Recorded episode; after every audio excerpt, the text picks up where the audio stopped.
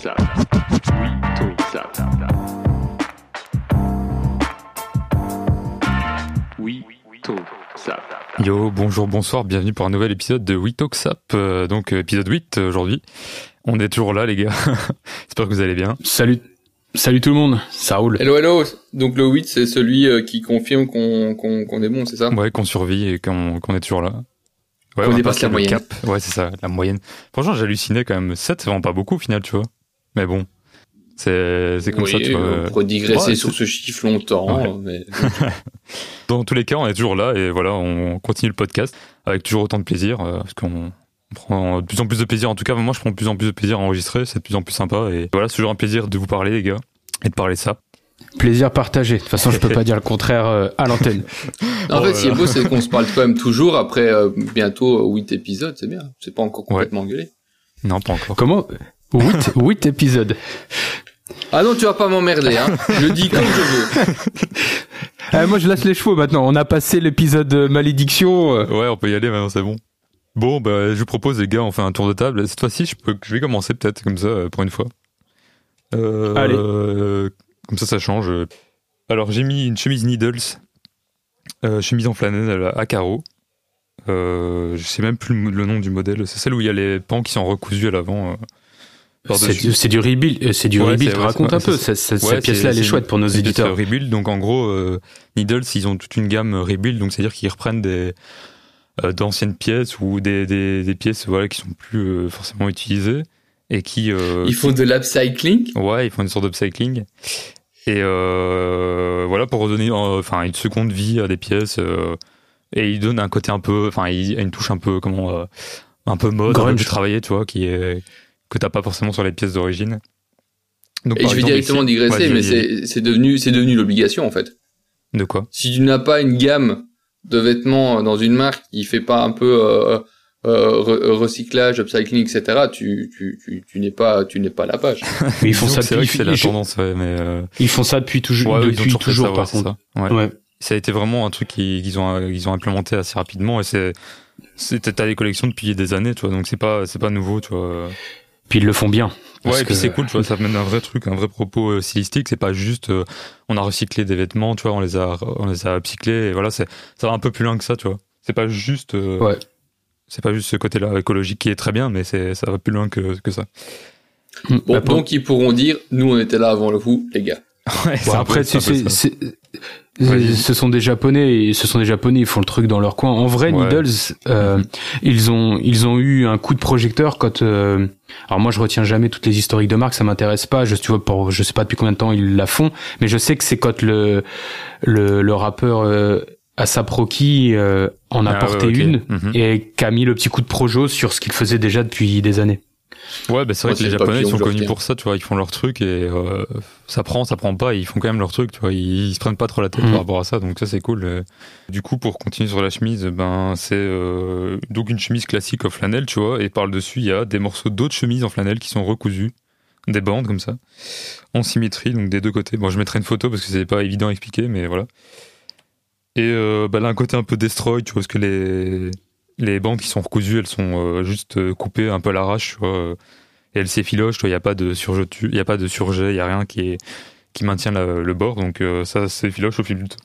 Au fil du temps, et puis voilà, ça donne un côté un peu ouais, un peu destroy entre guillemets, abîmé, vieilli, euh, je sais pas comment dire, mais voilà, tu sens que ça a un peu vécu, tu vois, c'est une pièce qui est hyper cool, donc j'adore vraiment. Et j'ai chopé une version qui est relativement sobre parce que tu sais, bah, vous avez sûrement déjà vu, mais il y a des couleurs, des fois des assemblages qui sont hyper euh, hyper compliqués à porter, tu vois, ça va dans Ouais. tous les sens niveau couleur. Et moi, c'est à peu près tout dans le même ton, tu vois. Donc, euh, on est sur des carreaux bleus et rouges avec du blanc. Et tous les, tous les, toutes les pièces qui sont rajoutées par-dessus sont à peu près dans les mêmes tons. Donc, du coup, tu as un truc qui est relativement euh, soft, entre guillemets, pour la pièce, tu vois, qui est euh, une pièce euh, finalement assez forte euh, de base. Ça mériterait une photo dans l'article. Carrément, carrément. Alors, euh, je continue. Du coup, en dessous, j'ai mis euh, un t-shirt rose. Uniqlo, euh, Uniqlo You euh, que j'ai depuis 2-3 ans, là, 2 ans, je pense. Qui commence à avoir. euh, qui a deux trous maintenant, mais que je continue à garder parce que je le. Parce que je l'aime bien, donc euh, je le use jusqu'à la mort. Euh, Puis il y a rien de mieux qu'un t-shirt avec des trous. Moi j'adore quand mes t-shirts commencent à se trouer un peu. Franchement, ça fait pas négliger. Je- ça, je- je n'aurais pas- je n'aurais pas ce débat. Ça, fait juste le truc a un peu vécu, mais c'est pas genre un énorme trou. C'est deux, c'est des petits points, tu vois, et c'est pas dérangeant en vrai. Donc euh, Mais je le garde pour une question sap, le sujet. ça, va. Êtes-vous pour et contre les trous? Cette question. Alors, euh, après j'ai mis euh, mon TCB, mais le 50 cette fois-ci, pas le 40, parce que le 40 il est au lavage là. Euh, du coup, ça va bien ensemble parce que le- les deux sont bien poncés, donc le 50 il commence à être, euh, à être bien poncé, Il a donc il marche, il match bien avec. euh, ouais, tu disais. Il a aussi des trous Non, non, il a pas de trou. Il a pas de trou, non. Ah, quoique j'ai un petit trou à l'entrejambe quand même qui commence à se former, donc il faut que je fasse gaffe. Il va falloir que je, que je mette un truc. Ah, ce, po- ce podcast part, part vraiment très mal. Ouais. Voilà, donc du coup, je trouve que ça match bien ensemble parce que euh, ils ont tous les deux cet aspect un peu vieilli et tout qui, qui est sympa. Et euh, j'ai une paire de New Balance du coup pour faire plaisir à. C'est bien, mon gars.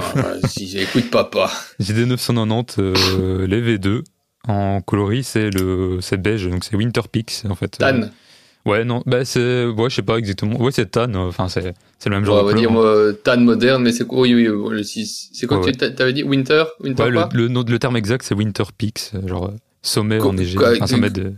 Ah, sommet, j'allais dire, euh, Ouais. c'est pas cochon, euh, cochon de. Ah non, pas. Pigs, Non. Pix avec un P-E-A-K. Voilà, voilà. Comme ça, vous avez tout. Et voilà, c'est tout pour moi. Vas-y, Alors, euh, juste petit, euh, je, un petit attention. euh, si vous voulez taper needles dans Google, faites gaffe, ça veut dire aiguille. Donc là, je viens de le faire et j'ai quoi? J'ai des seringues, des aiguilles, swing, vaccine, Covid, Ah ouais, etc. problème. ouais. Donc ceux qui ont des qui ont des phobies qui sont du, euh, sentis pas bien devant saut, ben, faites attention. D'ailleurs, c'est chiant pour la seconde main quand tu, tu cherches du needles parce que t'as toujours des trucs qui ont rien à voir en fait. Aiguille seconde main, ah ouais, ça, ça doit taper hein, dans les images. Ouais, c'est pas ouf. Mais Enfin, d'ailleurs, c'est bien que tu préviennes, c'est c'est bien que tu préviennes les gens pour les phobiques des aiguilles, mais on va aussi du coup prévenir les euh, les, les, non, les épileptiques. C'est quand vous allez taper needles shirt, faites gaffe, il y a parfois des enchaînements de couleurs Ah qui ouais, peuvent ouais. euh, qui peuvent vous faire violent, débloquer. Ouais. Ben, euh, sans déconner, bon, euh, on va pas tergiverser euh, bilan là-dessus, mais euh, les- moi, les, les, ok, ça pète, mais les couleurs, je les trouve toujours assez bien senties. Il n'y a pas, euh, euh, il n'y a pas où je me dis vraiment, ouais, pff, si on faisait, c'est moche. Non, Chaque c'est fois, pas- je trouve que c'est vraiment bel sentiment. C'est pas que c'est moche, mais c'est que parfois, si tu veux un truc, euh, tu sais, moi j'essaye d'avoir un truc simple, euh, des fois ça fait un peu trop d'avoir trop de couleurs, donc. euh, Ah oui, mais non, mais tu prends pas ça pour que ce euh, soit simple, hein. Euh, quand, tu- quand, quand tu prends ce type de pièces, c'est pas pour que ça te paraisse simple. Non, non, c'est pas ça, mais au final, tu vois, genre celle que j'ai, elle est beaucoup plus sobre, entre guillemets, par rapport à d'autres modèles que, que tu peux voir, en fait. Bah, je mettrai une photo, de toute façon, je pense que tu l'as déjà vu, mais euh, je mettrai deux, des, des- une photo de la mienne et une photo de, de ce qu'on peut trouver sur. euh, Oui, parce que je t'imagine pas un machin ultra coloré, je t'avoue. hein. Bah, pourtant, les colorés, hein, j'avais fait un article d'ailleurs sur le blog euh, avec. euh, c'est assez cool, avec la veste Project euh, et la, veste, la chemise Needles. Bon, je te laisse la, continuer. la, la rouge? La rouge, la Ouais, c'est bordeaux? ça, ouais, ouais, rouge. Ouais, ok, je l'ai en tête, effectivement. Je te laisse continuer sur ta tenue. Ok, eh ben, euh, je vais, euh, je vais inverser. D'habitude, je commence par les, par les pompes. euh, Je vais commencer par la tête. Je n'ai pas de casquette. Pourquoi? Parce que j'ai décidé qu'à partir de maintenant, tant que tu ne faisais pas, euh, que tu lançais pas une casquette, ben, je le répéterai à chaque podcast. J'ai la tête toute nue. Il me manque une casquette. Donc voilà, je n'ai pas de casquette. Le gars me harcèle partout, Euh, tous les réseaux sociaux, sur euh, tout ce qui existe. Ouais, mais ça fait un peu un an qu'on en parle de ça, donc va falloir. hein, Ouais, écoute, Voilà, maintenant, projets, maintenant, je, je, je fais un lobby, je fais un lobby pour toi. Euh, donc pas de casquette. Euh, en dessous, enfin en dessous non. Euh, j'ai un suite Melinga Gloss. Voilà. Parce qu'il Ah. paraît que édition MR euh, Ah. s'arrêtait. Oui, tu vomis, hein, c'est ça? Ah j'ai le cœur- j'ai le cœur qui serre. Ah ben en fait, tu, tu serais étonné parce que c'est un bête, entre guillemets un bête suite euh, gris, un peu oversize. Oui, oui. Ah bah à l'époque, ils faisaient même ça, c'est fou. Bon, actuellement, on appelle ça une coupe normale, hein, mais à l'époque, c'était c'était euh, c'était oversize euh, et euh, qui n'est pas typé du tout. Il a juste une espèce de, de bande assez discrète au final au niveau des épaules, euh, dans un gris un peu plus sombre, c'est tout. Mais donc voilà, l'info c'était qu'édition MR, qui était euh, le, la nouvelle marque qui, a, qui est apparue après Melinda Gloss, s'arrêtait. Donc euh, petit hommage. Euh, en- comme pantalon, j'ai un, un Officine General euh, que t'as déjà vu Cube. Le, un, Je vois, il avec- est cool.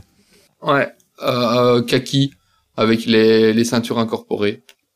D'ailleurs, C'est euh, vraiment une. d'ailleurs. Il faut, qu'on sorte notre article avec ce, ce fut. On l'a shooté il y a genre près d'un an avec Romy. Et euh, les tenues sont, sont, sont, mortelles et il faut vraiment qu'on le sorte ce truc, euh, ce trio là. Pas un an encore, hein, ouais, mais presque un an, ça hein, mec, fait- dans quelques mois. ouais, été, été, euh, été l'année dernière. Été année Covid 1. Mhm. ouais.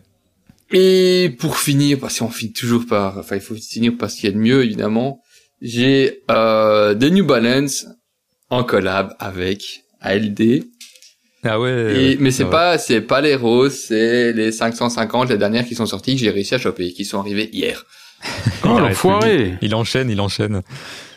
Les B-Ball donc. Content du coup? Et euh, oui, bah, honnêtement, les premières, donc les 550, c'est le modèle B-Ball rétro que, que ALD a ressorti, qui est maintenant repris, qui a été relancé en, en ligne chez, euh, chez New Balance, euh, qui font quand même mastoc à crever, ça faut, faut Ouais, pas se mentir, c'est le cas. Mais euh, franchement, mais le coloris, c'est euh, les euh, donc un espèce de blanc cassé vintage euh, vert avec deux trois touches jaunes.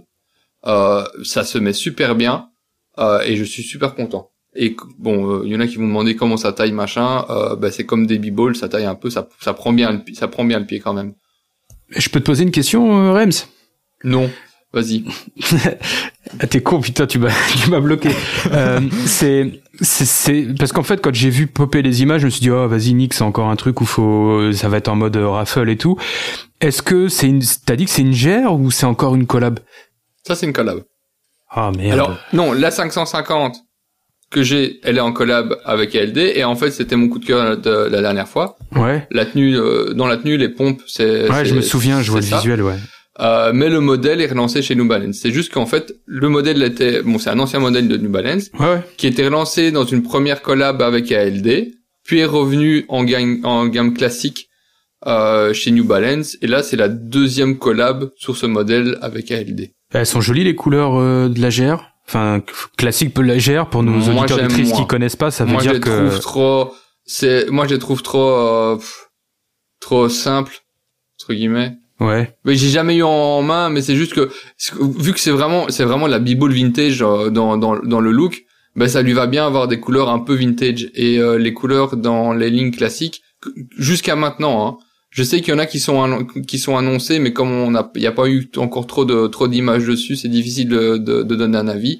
Mais jusqu'à maintenant, celles qui ont été lancées à côté, je les aime quand même un peu moins. Par contre, tu tu veux, il y a des tutos pour mon pour euh, pour euh, vieillir un peu le bazar. Ouais, ou alors simplement porter les paires, quoi. Effectivement, Ça marche aussi. Faut juste être patient. Ça, ça marche aussi. C'est euh, mais comme évidemment le genre de tuto, c'est des mecs qui ont 500 paires qui les regardent, bah euh, les porter et les faire vieillir, c'est c'est compliqué. Je vais me faire frapper, mais je, les... je suis pas super fan moi de ce modèle en vrai. Je sais pas, Bah, il y tu a... peux- T'es pas obligé de te faire frapper, hein. non, mais euh, mais je sais pas, euh, le côté un peu néo-rétro là qui me qui me parle pas autant que ça en fait. C'est peut-être parce que j'ai pas votre culture. euh, Je suis peut-être plus jeune aussi, peut-être ça qui me, je sais pas. Mais ça, ça la me parle pas autant certaines elle paires, est... La white grey, elle est à 142, 160 dollars. Elle est en chute. Voilà, je vais me placer là-dessus. La white grey, mais c'est une New Balance, ça. Euh, c'est une New Balance, pardon, c'est une ALD. Ouais, bah elle est pas chère. Oui, mais c'est parce qu'il y en a d'autres qui sont juste euh, chez euh, New Balance et qui sont dans, qui Mhm. sont moins chers que ça, qui sont à 100, 120. Bah, je regarderai parce que moi, je suis un grand fan de basket, pour ceux qui ne le savent pas. Le sport. Et euh, du coup, autant je vais pas faire le faux, je me rappelle pas des vintage New Balance. Moi, New Balance, ça existait pas. Nous, c'était Nike, euh, Converse, Reebok, etc. Et euh, elle ressemble beaucoup à certaines paires de Converse vintage que j'ai pu avoir, que je récupérais en brocante et tout euh, quand j'étais gosse, et qui sont qui ont toutes cracked au fur et à mesure. Donc du coup là, ça pourrait ça pourrait m'intéresser. Et genre une quasi full full white, euh, ça pourrait être chouette. Enfin bref, voilà, je, je te laisse. euh, Honnête- honnêtement, c'est c'est une genre de paire que le trentenaire va adorer. Hein. C'est peut-être pas des gens plus jeunes qui vont qui vont être intéressés par ça parce que ça a vraiment une gueule euh, rétro rétro et tu dois y aller en mode un peu baggy euh, pour euh, pour bien porter la paire. Hein. Si tu mets Ouais, pas un- parce quelque chose d'un peu d'un peu large euh, en bas, ça va être compliqué. ouais, mais moi, je me vois bien avec un, allez un, un jean oversize recoupé short avec ça été. Ah, mais ça tue de ouf. Et euh, pour finir, euh, puis après ça sera à toi, pour finir là-dessus, euh, t'as vu, enfin vous avez peut-être vu la la capture vidéo qui était sortie avec euh, donc cette paire et la collection euh, New Balance ALD euh, en mode, enfin inspiré basket. Vous l'avez vu cette vidéo? Ouais, il y a Jason il y a Jason Williams c'est tout dedans. Et donc pour ceux qui se rappellent, la vidéo dans cette vidéo là, on voit plusieurs joueurs de basket et cette vidéo est inspirée de la pub Nike de je ne sais plus quand, j'ai pas pris des notes. De, des Euh, début 2000. 2000, ouais, la, la Mhm. grosse pub Nike avec des basketteurs qui, qui avaient un rythme, qui- enfin le, la, la, la musique était au rythme des, euh, allez, des rebonds de, Ouais. de, je m'exprime mal. Vas-y Beau, c'est Ouais. meilleur que moi pour En, expliquer ce gros- en, en gros, la pub Nike, c'était, euh, il y avait un mélange de basket, de, de basket. C'était du, c'était sur les, la grosse hype du basket où c'était du freestyle, où avec le ballon on fait un peu des freestyle, figures. Noir et blanc. Et il y a dans la pub, il y a quelques joueurs pros. Il y a Vince Carter, il y a Jason Williams qui était surnommé euh, The White Chocolate, qui était un meneur, un petit meneur blanc tout euh, tout grums, mais qui avait une dextérité balle en main folle. Et en fait, la pub Nike avec les ballons, ils- poum poum poum, ils font. Alors moi, j'ai zéro musicalité. Ils font une sorte de rythmique euh, beatbox et avec le bruit des chaussures sur le parquet, ça fait euh, un petit peu comme du du scratch. scratch, et, ouais. euh, en- et euh, ça fait ça fait ça fait une sorte d'instru en même temps tu vois les mecs jouer c'est hyper esthétique c'est vachement sombre. Et du coup dans la pub dans le, le visuel à LDNB là tu as euh, Jason Williams maintenant qui, qui doit avoir 45 ans qui est toujours là tu vois Charles Oakley qui était euh, un intérieur des New York Knicks donc c'est New York et euh, voilà il y a des il y a des petites euh, trucs comme ça j'ai plus en tête tous les- toutes les tous les gens qui Ouais, passent non, mais mais j'ai voilà, reconnu donc euh, la, la, capsule vidéo, la, la pub euh, pour euh, pour la la, la collection, euh, c'était directement inspiré de ça. Donc New Balance a fait un clin d'œil à Nike euh, avec les mêmes joueurs qu'ils avaient pris pour la, la précédente.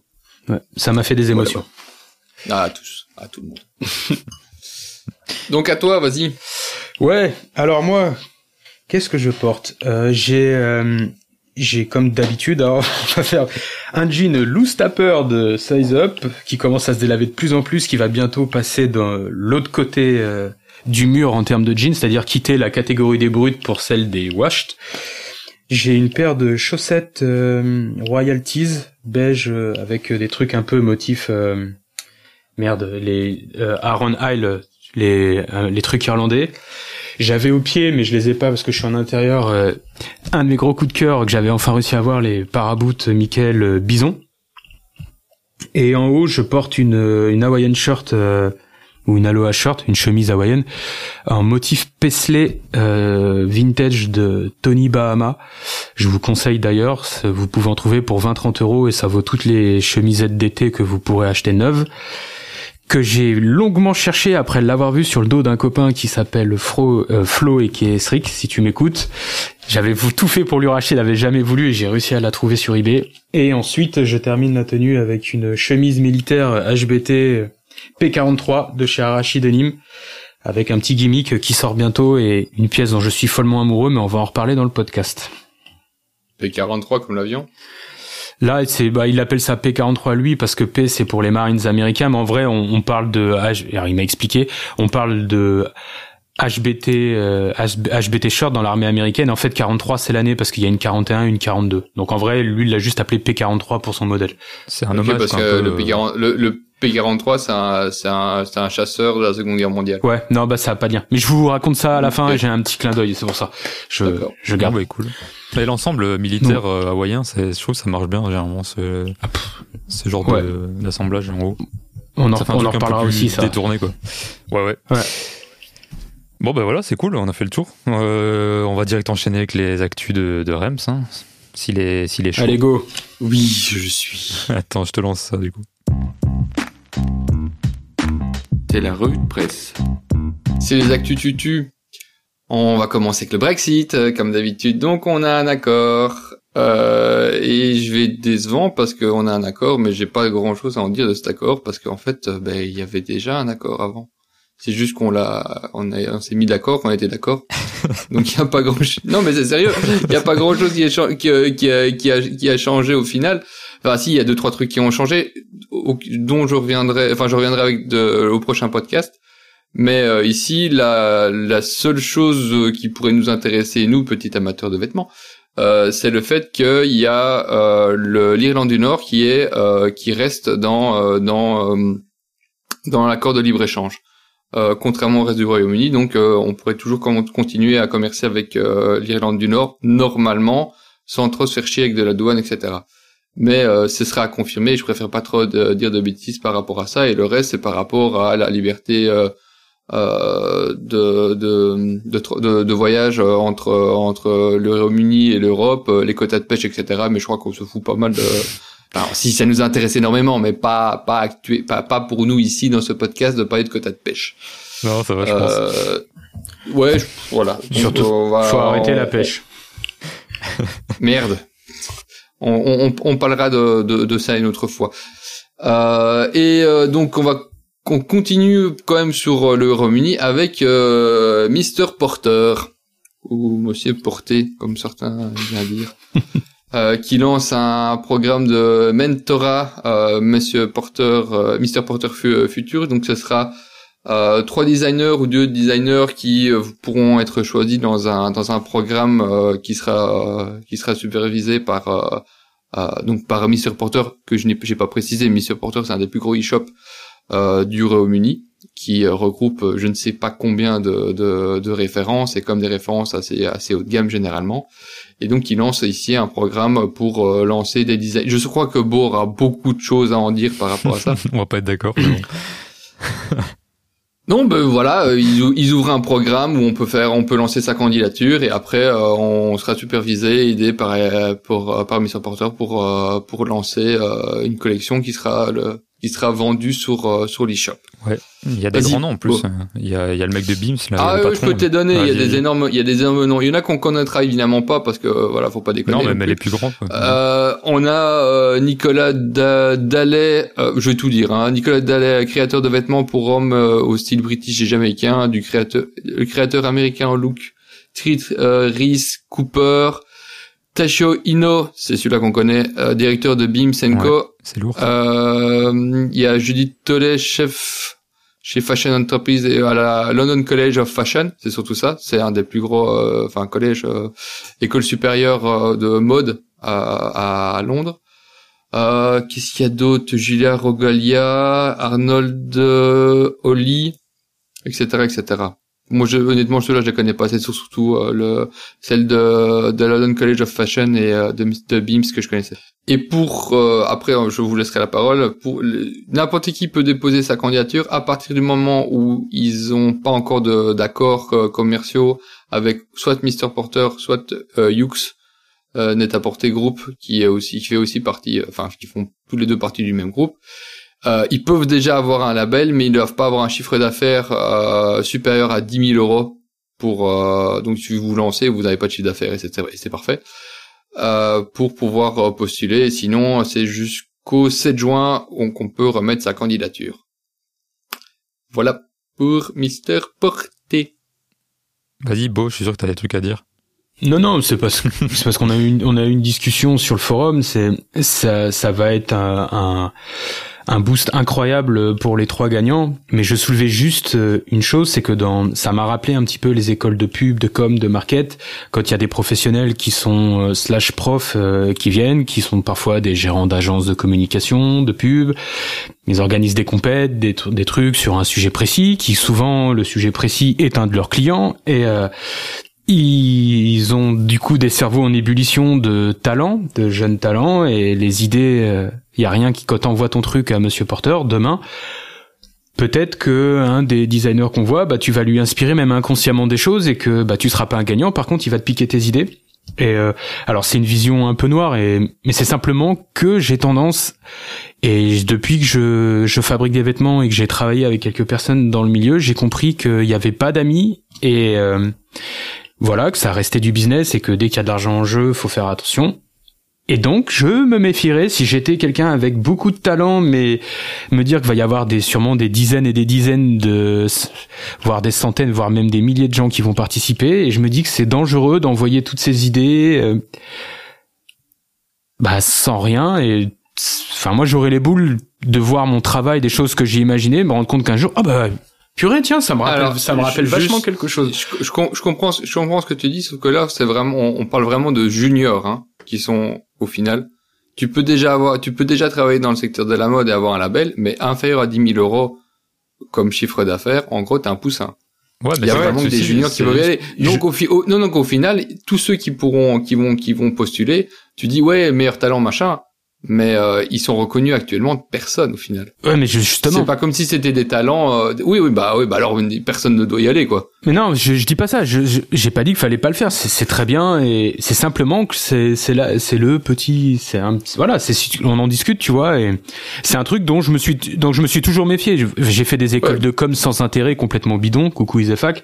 C'était simplement pour avoir une alternance. Et même dans ces trucs-là, t'avais quand même des gens qui étaient euh, pas mauvais. Et quand on faisait des compètes, euh, tu voyais bien que le mec prenait des notes et tout, tu vois. Donc euh, voilà, c'est tout. C'était le une c'était simplement une réflexion que je soumettais, je ni bien ni mal et Euh, Risque-bénéfice. Ouais, bah c'est ça en fait le truc, Voilà. c'est que euh, il faut savoir ce que tu fais. Si tu balances des idées, bah il faut pas s'étonner que ça puisse euh, ça puisse fuiter quoi. Donc euh, faut être conscient de ça et c'est important quand même que tu t'en parles pas parce que c'est hyper. euh, C'est-à-dire que c'est compliqué Mais comme oui, oui, milieu, tu oui, vois, mais de- je, je- pour se démarquer. je- il a, il a, il- moi, je trouve qu'il a, il a- ce- enfin, ce qu'il, a dit, est- il faut en avoir conscience quand on travaille pour tout secteur. Dans le cas d'un concours où tu, par rapport à ce que tu peux gagner, vas-y, hein, Ah bah oui, mais franchement. voilà, c'est ça. Il y a il y a une part il y a part des choses à faire, mais le concours reste intéressant, je pense. Si euh, si t'as la chance d'être sélectionné dans les dans les trois, euh, ça peut être une méga opportunité, tu vois, en termes de en termes Ah, de c'est pas que ça visibilité, en peut termes de Si t'es plein de choses. sélectionné, si t'es sélectionné, euh, vas-y, mon, enfin, Coco, ça, ça va être bon, quoi. ouais, bien sûr. Mais c'était une voilà, c'était une réflexion et c'est super et j'ai hâte de voir le truc euh, évoluer parce qu'ils ont même ils ont la roadmap euh, à telle date, tel truc, tel truc, quand sortira la collection l'année d'après et tout. Ouais, c'est donc euh, c'est- ça reste un truc très chouette. Hein. Pour les gagnants, ouais, ça va être ça va être chaud, hein, parce que tu vas On avoir- le lien pour euh, postuler. Ça prend va- ça c'est c'est con mais moi le truc que j'ai que j'ai trouvé assez intéressant c'est que quand même euh, ça prenait plus ou moins 20 ou 30 minutes je pense euh, pour pouvoir remplir juste le le, le, le dossier pour postuler, c'est même pas encore vraiment parce que tu pour pour être pris euh, il faut passer devant un jury etc. Hein. Euh, mais rien que dire qu'il faut au moins 20-30 minutes pour remplir le dossier de candidature, c'est que on Ouais. est comme ça a l'air sérieux. peu ouais. sérieux. Ouais.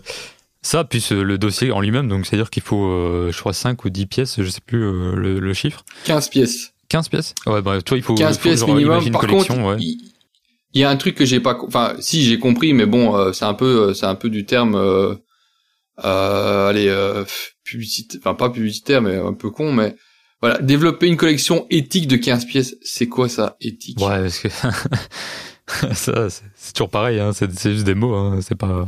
Non mais c'est juste, ok, je comprends éthique, mais alors, t'imagines, c'est quoi une, c'est quoi une collection pas éthique? Fabriqué par fabriqué par des enfants dans une cave euh, humide euh, dans un pays euh, C'est obscur plutôt, c'est à plutôt, 20 c'est plutôt centimes de ça. Maintenant, quand, quand je vois ce genre de, ce genre de terme, je me dis vraiment, putain, c'est, c'est été, c'est été mis là pour, Ouais, juste ouais, pour être dit, quoi. C'est ça. Oui, c'est un keyword. Ouais, voilà, c'est. Cherche pas, s'il faut pas chercher une explication, c'est ce que je, c'est ce que je voulais dire. Mais ouais, c'est intéressant, en tout cas. Moi, j'ai hâte de voir ce qui va sortir de ça. Et euh, voilà, bon, j'ai peut-être tenté ma chance, c'est- c'est pas dit, mais euh, c'est pas, de toute façon, c'est pas, vu la, la quantité de personnes qui va participer, ça va pas être, euh, ça va pas être évident du tout, à mon avis, donc, euh, donc voilà, voilà. Mais si tu veux tenter ta chance, ça va, je fais ma transition pour la deuxième news. Vas-y, vas-y. Euh, LVMH lance un site de revente de stock dormant, euh, donc euh, sous le nom euh, Nona Source. C'est un projet d'économie circulaire qui euh, qui va dans le secteur donc de la mode de haut de gamme. Et ils vont donc LVMH va ouvrir ses stocks euh, et les ventes à un prix assez compétitif. On parle de plus ou moins moins 70% par rapport au prix de gros euh, de de la matière de la matière première. Enfin, la matière première de ces pro- de ces stocks de tissus, on n'est plus vraiment sur la matière Ah, ils première, revendent carrément du sur, tissu. euh, en fait. sur ce qu'ils ont. Putain, c'est ouf ça. Ah oui, Ah ouais, oui, c'est trop bien, oui, ils revendent carrément du Au début, tissu. je pensais que tu parlais de donc dans l'objectif, euh, Mais non, si c'est du tissu, c'est non, non, non, c'est hein. euh, non, non, c'est des, des tissus, des cuirs, euh, des, euh, enfin des breloques, un peu tout, tout, enfin vraiment du, du les, les, les matières qu'ils ont, qu'ils utilisent pour faire de la conception à tout niveau, euh, dans le but de soutenir euh, des jeunes euh, cré- euh, créateurs. L'objectif, je lis le, co- le com, euh, enfin le communiqué de presse, offrir à tous les professionnels de la mode et du design la possibilité d'acheter facilement des matières auxquelles ils n'ont pas accès actuellement à des prix compétitifs et en service euh, stock service. Ouais, je- Et il précise qu'actuellement, ce sera uniquement livrable en Europe euh, pour favoriser les circuits courts et euh, les stocks viennent de France. Ok, ok. Ah bah moi je vais. Cool. C'est marrant parce que ça va dans le. J'ai écouté un podcast euh, de The Good Goods là et ça présentait une boîte qui s'appelle Uptrade Et euh, justement, ils se sont spécialisés dans la dans la négociation de dans le trading, on va on va dire ça comme ça, de de stocks dormants. Donc eux, ils vont ils vont voir les grosses boîtes de de fabricants de tisserands. Et il y a des stocks dormants qui ont 10, 15, 20 ans parfois. Et bah pareil, ils ont ils sont en train de, ils agglomèrent tout ça dans un site. Et t'es et tu faut que je les rencontre d'ailleurs pour un projet et tu euh, bah, tu as accès à ces stocks là et tu peux acheter X mètres etc et pareil à des prix euh, à des prix discount donc c'est réutiliser des matières qui existent et euh, donc du coup le, le truc d'LVMH ça va dans ce sens mais c'est du win-win. Après, c'est de nouveau, on est dans une espèce de tendance où il faut faire un peu du recyclage. Euh, mais c'est du win-win parce que eux, c'est des stocks qui leur coûtent de l'argent euh, et qui, clairement, ils s'intéressent plus pour des raisons X ou Y, hein, euh, et donc ils dégagent ça. En même temps, bon, bah, ils font peut-être un petit carnet d'adresse de jeunes créateurs, ça j'en sais foutrement rien. Ils donnent bonne conscience, de bonne conscience, etc. Et de l'autre côté, bah, ceux qui n'ont pas forcément accès à ce genre de stock, c'est vraiment du luxe, hein, ce qu'ils vont proposer euh, en termes de finition, en termes de qualité bah, c'est super intéressant de pouvoir, de, pouvoir les toucher. Ouais, et d'ailleurs, tu sais, le, les, les, stocks dormants, tu sais qu'écologiquement, ça a un impact assez terrible, parce qu'il me semble que dans le podcast, ils expliquaient que bah c'est pas entreposé dans des caves ou dans des granges à l'air libre, c'est dans des entrepôts chauffés, donc euh, tout ça, c'est de la dépense énergétique. Et euh, la nana, justement, une des deux fondatrices de, de cette boîte-là, elle disait, alors je sais plus si c'est les stocks mondiaux dormants, mais euh, il me semble que ça représentait la superficie de la Suisse en stock de tissus euh, non utilisés. Là, je serais incapable de donner un avis par mm. rapport à ça. Non, mais on mettra, on mettra le lien du, du podcast pour, non, pour ceux ça, coûte, ça, ça, coûte, ça coûte un blé monstre. Euh, il y a quelques années, c'est pas pour rien quand il y avait, il y avait Amazon qui avait détruit des stocks parce que ça leur coûtait trop cher et qu'ils pouvaient pas s'amuser à les vendre à, enfin, à, enfin, les vendre, à les filer gratuitement. Ça, ça allait euh, tuer leur business model. Mais ouais, les stocks euh, dans les entreprises, c'est quelque chose qui coûte excessivement cher et il y a, de plus en plus de grosses maisons. Euh, surtout quand les surtout quand les reventes se ralentissent et que les stocks comptent parce que les, les, stocks sont tout le temps constitués malgré le le, le, cours de la, des, ventes. Donc à un moment donné, souvent ils se retrouvent avec énormément de stocks, ils foutent, ils savent plus quoi foutre avec. Ils ont trop acheté, la mode est passée pour tel ou tel type de, de, de tissu ou de cuir et euh, ça leur reste sur les bras. Et ce serait malvenu euh, euh, qu'on apprenne qu'ils les ont détruits, qu'ils ont cramé le bazar, qu'ils ont enterré ou qu'ils les ont enterrés, je que sais-je. Euh, donc ça, ça risque d'arriver de, plus en plus. Bon, c'est pas une mauvaise chose pour les pour les petits créateurs et pour des même des plus petites marques, tu vois, qui justement peuvent. C'est très bien. Moi, je trouve que c'est il faut il faut arriver sur genre d'alternative où tout le monde tout le monde y gagne au final. Euh, et, euh, et, et, ça peut, enfin voilà, ça peut servir à tout le monde. Donc le nom c'est Donna Source. Ça roule, ça roule. Et je te filerai évidemment le lien. Mais c'est parfait, je mettrai ça. Euh, toujours LVMH, toujours LVMH qui s'associe à Prada et Cartier pour créer un consortium, euh, le consortium Aura, qui est en fait une blockchain. Est-ce que vous savez ce que c'est qu'une blockchain? Ouais, je veux bien que tu réexpliques à chaque fois. Je vais pas, vais pas faire l'économie. C'est sur le principe de, des cryptographies, des crypto-monnaies. Hein, une blockchain, c'est donc, euh, enfin, pour je, vais certainement, je pourrais certainement dire énormément de conneries. Euh, je n'arriverai pas à réussir à vraiment euh, à vulgariser le truc. Donc, une blockchain, définition Wikipédia, une blockchain ou une chaîne de blocs, une technologie de stockage et de transmission d'informations sans organe de contrôle, techniquement il s'agit d'une base de données distribuée dont les informations envoyées par les utilisateurs et les liens internes à la base sont vérifiés et groupés à intervalles de temps réguliers en, blocs, formant ainsi une chaîne. Voilà, et c'est un, principe de sécurité en cryptographie. Et donc LVMH euh, euh, et euh, Prada et Cartier qui font, vont former la blockchain Aura, qui aura pour but de de lutter contre la, contrefaçon grâce à ce, label qu'ils vont qu'ils vont créer sur une base donc de blockchain Ethereum. Et ça va euh, donner toutes les informations qui sont liées à un produit. Donc tu pourras tu, est-ce que vous comprenez ce que je raconte? Parce que ce serait intéressant que vous me le Ouais, mais la blockchain, ça, ça permet d'avoir une une, une comment?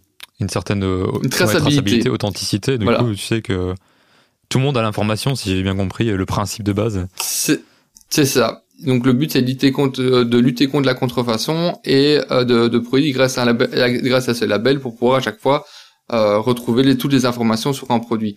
En fait, je vais vous donner un exemple qui va beaucoup plus parler où c'est intéressant en dehors du fait de oui tu de, de tracer euh, la, la, la, source je sais pas moi d'un pull Uniqlo du coton qui a été utilisé jusqu'à jusqu'à ton panier euh, si dedans dedans je vous ai donné un, des acteurs qui est plus intéressant peut-être que les autres par rapport à, ça c'est Cartier. Cartier donc il fait des bijoux et des montres.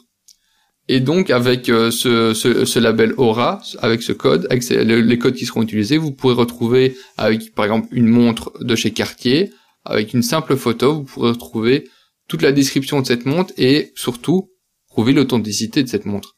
Donc toutes les marques par exemple d'horlogerie qui ont des gros soucis de contrefaçon, euh, avec euh, avec une montre qui est une montre authentique, pourront facilement retrouver la trace de cette montre via la blockchain. D'accord. ça a l'air très intéressant. T'as, t'as, t'es subjugué par ma news. non, non, mais moi, je... moi, franchement, moi, je trouve ça, enfin, bon, euh, là, c'est, c'est peut-être difficile de se projeter, mais c'est super intéressant parce que le monde, le, le, monde de la contrefaçon, c'est une saloperie. Ah, bah, Visvim, par exemple. Il y a pas mhm. beaucoup de contrefaçon chez Visvim. Ouais, mais tu retrouves avec les numéros de série assez facilement. C'est le même euh, principe. Sauf que là, hmm. tu prendras juste ton étiquette, tu taperas dans la blockchain et tu pourras retrouver l'information dessus. Et si tu l'as pas, ben voilà, casse-toi. Tu n'auras même pas besoin d'avoir la pièce en main, quoi. Ouais, ouais, c'est assez ouf. Je suis assez, je suis assez hermétique à tous ces trucs. Je, euh, je vois, je crois que j'ai passé la nuit ouais. Non, mais ça va, ça, ça, va intéresser nos auditeurs et auditrices. Mais c'est là-dessus, je me sens, je me sens vieillir quand je vois ça. Pourquoi? Pourquoi ça? Non, franchement, bah, je sais pas, je, crypto-monnaie, ceci, cela. Euh, c'est pas la crypto-monnaie. Oui, mais hein. RDT ou le DTR ou ETR, je sais plus le nom du truc, les œuvres euh, dématérialisées, tout ça. Ah, les NFT, je sais pas, je suis... Eh, NFT, voilà, je me rappelais plus l'acronyme. Je, je dis pas que pas, je dis pas que c'est pas bien, machin. J'ai pas d'avis parce que je suis comme un.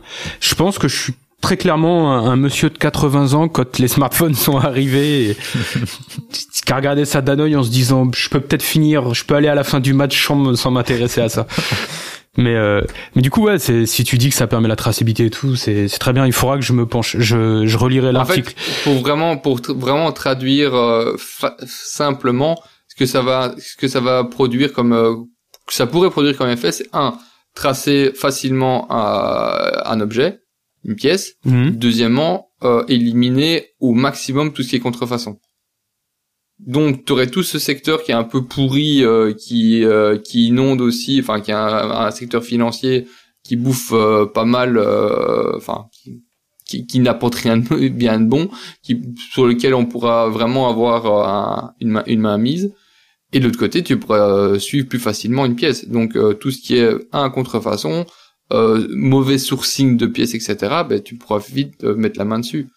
Donc peut-être que c'est parce que les acteurs te parlent pas et que ça fait aussi euh, appel à des technologies qui sont assez modernes et socialement assez décriées. Mais l'idée même derrière est quand même assez intéressante. Ah, ce côté-là de blockchain, il est cool, tu vois. Le principe, il est, il est, il est intéressant, tu vois. Mais après, c'est vrai que tout le, tout le côté spéculatif et tout ça, c'est, voilà, c'est un autre domaine, c'est, c'est autre chose. Oui, c'est c'est complètement autre chose. Et eh ben après, évidemment, euh, ça, ça, ça aura une, une certaine valeur là, cette blockchain. Mhm. Mais c'est pas c'est pas l'idée de créer une valeur par rapport à ça, c'est de l'utiliser. Ouais. Il y a le côté sécuritaire. C'est utiliser le principe justement. Mais on va, enfin, en dehors de ça, on va de plus en plus entendre parler de ce genre de trucs. Hein. Ouais, c'est clair, mhm. c'est clair. Ça explose pour l'instant. Donc, bah, vu que de toute façon, voilà, on va pas trop intéresser, on va passer au suivant. Quelque chose qui va beaucoup plus intéresser Beau. Hein. Donc, euh, à combien s'est vendu la basket de Kenny West? Oh putain, j'ai pas suivi. Euh, alors, attends, le, déjà, il l'estime à combien? Un million de dollars, c'est ça? C'est ça. Ça s'est vendu plus, non? Alors, Mon père m'en a parlé hier, il me semble. Ouais, un peu, un peu plus. Un million Mais hein. non Qu'est-ce qu'elle est moche en plus. Euh, un million huit. Un million huit cent mille dollars. Ouais, bah ouais. C'était sûr, c'était obligé. C'était obligé. Il y a bien quelqu'un qui a l'argent pour acheter ça. Et, et, et en fait... On sait, on sait qui l'a euh, acheté? Justement. Tu vas adorer. Kanye West. Tu sais, non, non, non, non, non, non. Euh, j'ai pas tout noté parce que ça, c'est vraiment un truc que j'ai récupéré euh, ce matin. Mais en gros, ceux qui ont acheté ça, et c'est pour ça que tu vas adorer par rapport à Monus précédente, ceux qui ont acheté ça, c'est euh, un groupe euh, américain qui est euh, qui s'est spécialisé dans la... Oh, la fois que je trouve les bons mots, euh, qui s'est spécialisé euh, dans l'achat de pièces historiques. Ouais euh, qui est plutôt, euh, enfin, historique du côté, euh, allez, Pop culture. euh, pop, ouais, pop culture euh, historique de, Ouais. de la, de, de, je reprends le bazar. Alors, c'est où? Voilà, donc euh, les chaussures ont été, achetées, ont été acquises par Rare, une plateforme lancée fin mars par un ancien joueur professionnel de football américain, George Sapp, Ok. SAP2P. George Sapp. Elle permet à des particuliers d'investir dans, de- dans des baskets très rares et qui n'auraient pas pu euh, acheter seuls. Euh, concrètement, Rare acquiert une paire de collections puis réalise une sorte d'introduction en bourse sur la plateforme. Chaque particulier peut alors acheter des actions sur cette paire comme il le ferait pour euh, celle dans une entreprise cotée. Mon dieu. T'adores, hein horrible. il C'est est ensuite truc. possible de revendre les, ces actions sur la plateforme. Le prix, lui, varie comme une bourse d'échange classique selon l'offre et la demande. Oh là là. Bon alors c'est pas précisé ici, mais logiquement derrière, c'est ils ont acheté de la sneakers, mais c'est vraiment la, c'est plus que de la sneaker généralement, c'est plus de la culture urbaine. Voilà, Ouais. ils achètent de la culture urbaine sur terme d'action. Acheter de la culture urbaine. Ça me fume. Oh là là. Et bonjour ce que ça met comme étiquette sur la culture urbaine.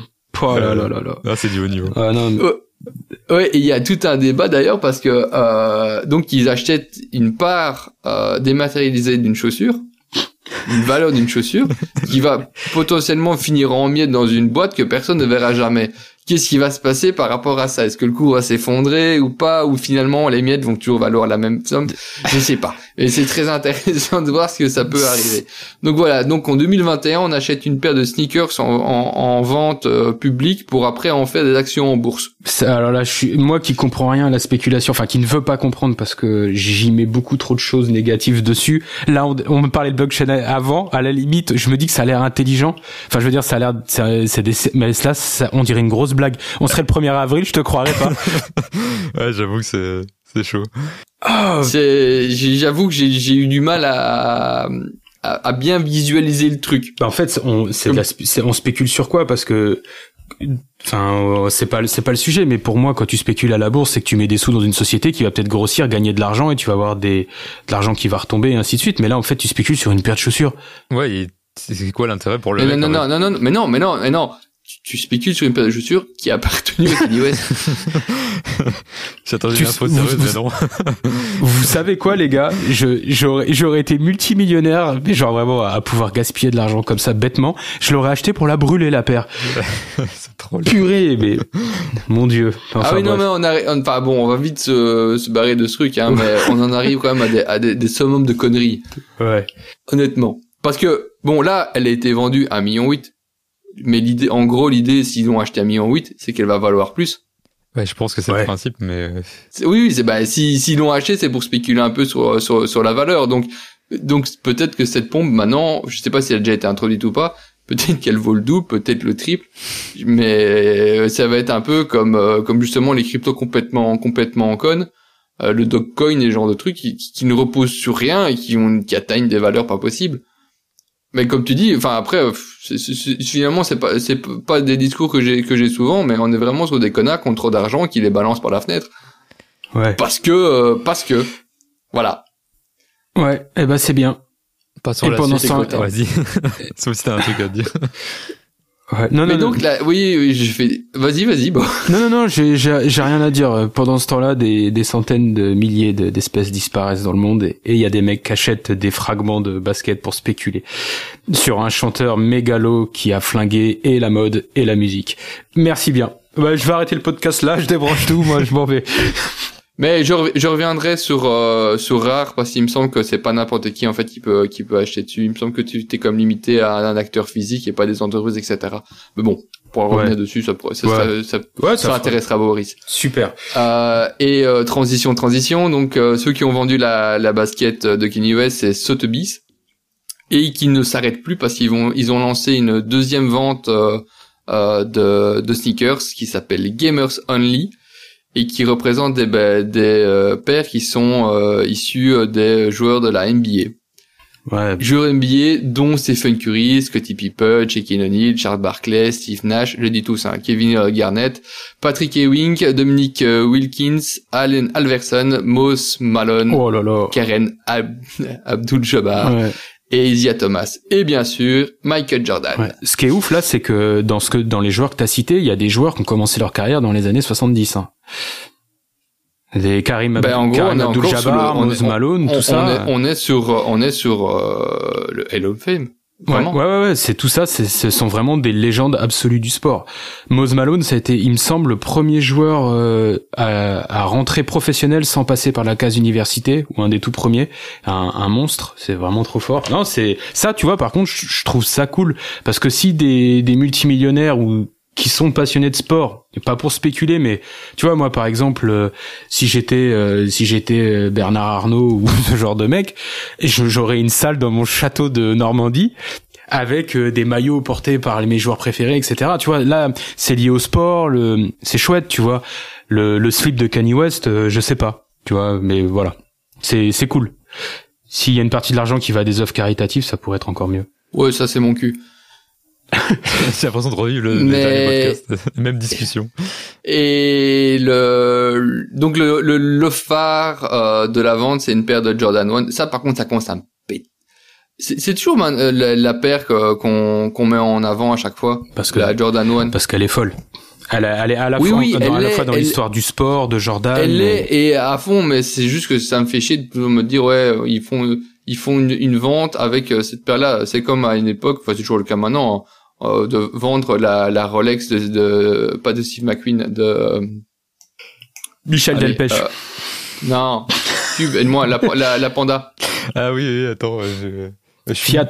J'ai oublié les prénoms et les noms, je suis pas, je suis pas très doué. Euh... La Daytona de Ah, Sean. Connery. non, c'était une Rolex, c'était une Rolex Big Crown lui. Je connais aucun acteur. James. Soit, peu importe. James Dean, on, va Marlon on Brando. prendre celle-là, euh, la, la Rolex de, de James Bond euh, dans Doctor No. Imaginons la Big Crown. Euh, et euh, ben donc la, la, le, le phare c'est une Jordan 1 qui fait partie de la première saison 84-85 qui est estimée entre 105 100 et 150 000 francs suisses. Euh, une paire identique a été vendue en, à 100, euh, 560 000 dollars en mai de l'année dernière. Tu vois, ce qui me fend le cœur, c'est de me dire qu'elle est estimée à 10 fois moins que la pompe de Kanye West. Ok, il y en a qu'une peut-être, mais ça fait mal au cul. Entre un dieu vivant euh, du sport et du coup un lien direct avec la kick. Enfin bref, je me répète. Super. Euh, ouais, mais euh, juste, euh, je clôture sur euh, sur les- la revente ici de de, de basket. Euh, le marché de de la basket est estimé à d'ici 2030 de revente hein, de basket à 30 milliards. Voilà. Ouais, c'est ouf. Je sais pas comment c'est possible Ouais. ce genre de prix, mais Ouais, ça. enfin, ce genre de montant, mais c'est ouais. Ben, Ça n'a euh, plus aucun parce qu'il y a sens. des gens tu vois, qui c'est achètent. ça qu'on, c'est exactement ce qu'on disait avant, tu vois. C'est où ça s'arrêtera, tu vois. Je ne sais pas. Et comme euh, j'ai passé, euh, j'ai passé la nuit suivante, comme j'avais envie de vraiment faire plaisir à Boy euh, cette fois-ci en lui parlant que des trucs qu'il aime bien. Euh, Il y a Adidas qui permet maintenant euh, d'acheter des Stan Smith en échangeant des bouteilles en plastique. Il va dire un déchet contre un voilà. déchet. Donc, quoi. euh, je sais pas si vous, de quoi? Il va dire un déchet contre un déchet. Ouais. Non mais en ouais, fait, ouais, je, je laisserai, je te laisse, je, je te laisserai pouvoir le flinguer à, à, à la fin, mais en gros, euh, vous avez déjà vu, euh, c'est surtout aux États-Unis que ça existe en fait, hein, apparemment de plus en plus chez nous. Euh, des distributeurs, vous pouvez mettre des canettes ou des bouteilles qui vous donnent des bons d'achat ou des des des, enfin, des sommes en- des sommes en échange. Et donc euh, Adidas va va va installer à New York et à Paris dans son flagship un distributeur, enfin un distributeur, un un aval euh, un aval plastoc euh, dans lequel vous pourrez mettre des bouteilles et récupérer des, des bons d'achat qui pourraient potentiellement euh, vous permettre d'acheter euh, une une paire d'Adidas donc et c'est pour ça là qu'on revient en fait c'est un, c'est un truc euh, publicitaire marketing pour mettre en avant une une Stan Smith qui fait à base de bouteilles en plastique recyclé Ouais. Bah après, si ça permet aux gens de trier et de faire un peu plus de attention, euh, pourquoi pas. hein. consommer. Ouais, aussi, tu vois.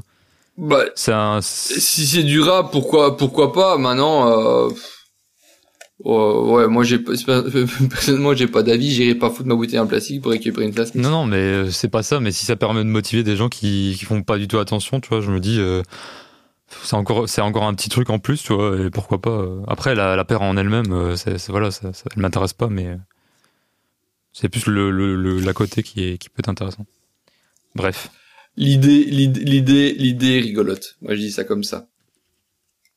Il y avait tout, bon, euh, on- ça c'est vrai la, digre- la digression pour euh, pour la digression, mais il y avait toute une polémique aux États-Unis à un moment donné parce que euh, il y avait un business qui se, qui se, enfin c'était pas un business, hein, mais euh, c'était vraiment le truc des sans-abri d'aller récupérer euh, des, des canettes dans les parcs, etc.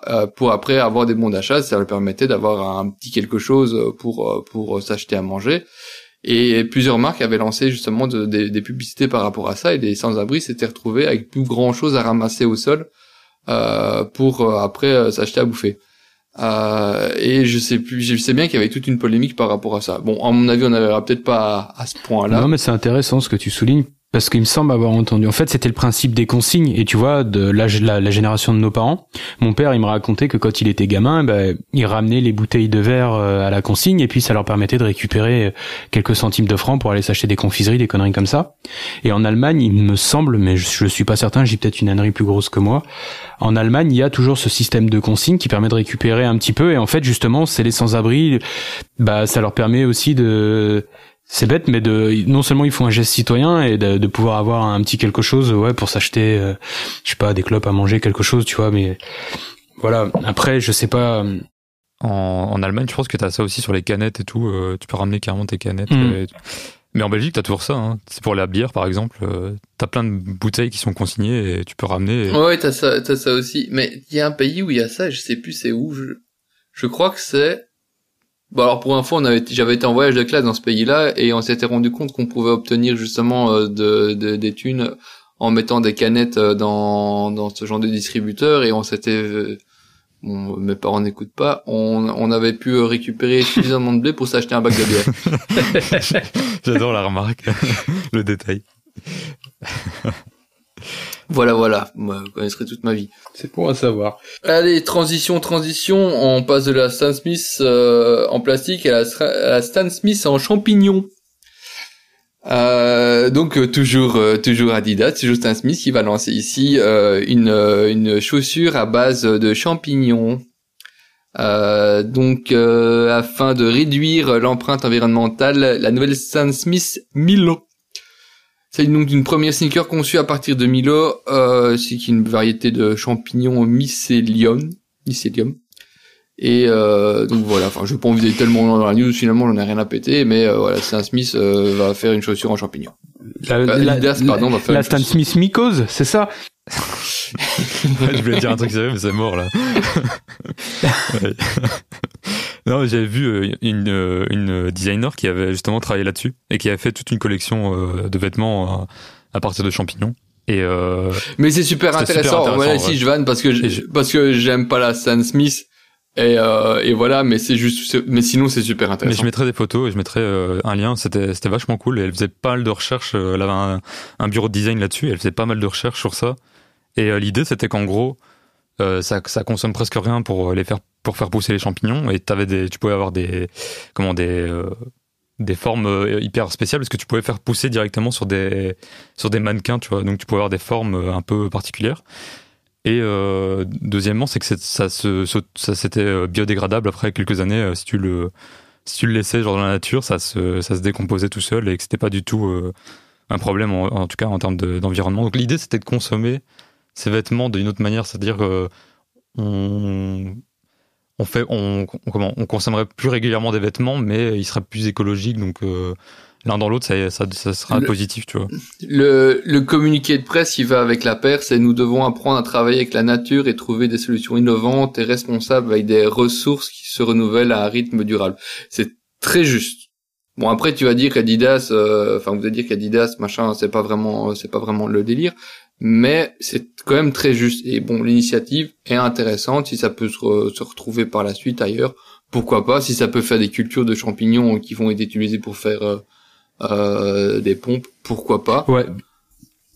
Faut juste voir si ça tient dans le temps, c'est surtout ça. Ouais, bah C'est ap- viable. après, euh, mais du coup, euh, là, je suis, je suis en train d'avancer avec une marque, un projet que je, je suis tombé là-dessus et j'ai aimé le design de la paire, ce qui est rare dans les trucs un peu éco-responsables. Ça s'appelle Umoja et c'est une pierre. Ils ont mis deux ans à la développer, elle est entièrement. Donc c'est, ils voulaient plus utiliser de cuir et tout, mais c'est pas une paire vegan qui sous, souvent sous-entend plastique. C'est une paire entièrement végétale avec que des produits naturels et qui techniquement, il y a aucun truc chimique et tout pour être entièrement entre guillemets compostable et retourner à la nature. Le vrai truc circulaire sans sans avoir à recycler des matières pétrochimiques. Et il y a de plus en plus de projets qui vont ça s'appelle Umoja, mais j'en parlerai quand euh, j'aurai pu voir la paire. Mais il y a de plus en plus de trucs euh, qui vont dans ce sens.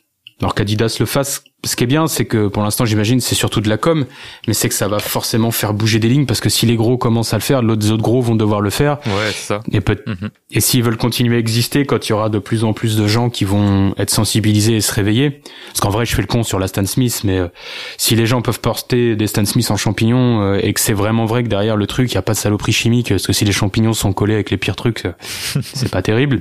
Mais je veux dire, si la paire elle est vraiment clean, bah que ce soit une Stan Smith ou pas, c'est mieux que c'est mieux qu'une paire de New Balance euh, en cuir avec du plastoc euh, made in US, tu vois. Il n'y a rien de mieux qu'une paire de New Non, mais Balance. je parle d'un point de vue éthique, je, suis- je suis d'accord, tu vois, mais euh, c'était plus pour montrer que je faisais pas la mauvaise tête. Même si j'ai l'impression d'être mort cette nuit et qu'avec cette rubrique news, je suis, je me suis réveillé en enfer. Et n'empêche, la, la, la, la vraie pompe durable euh, qui est, euh, enfin, avec un, un, un- un vrai, ah, pardon, avec un vrai rythme durable, c'est celle que tu achètes en champignons, euh, que tu portes, que tu, tu te fais un barbecue avec, et après tu vas, tu vas poser les restes dans ton jardin et t'es reparti pour un tour. Ouais, c'est- c'était ça l'idée. hein. C'était vraiment de consommer euh, d'une autre manière en fait. Mais voilà, je trouve que c'est- des trucs qui sont assez intéressants. euh.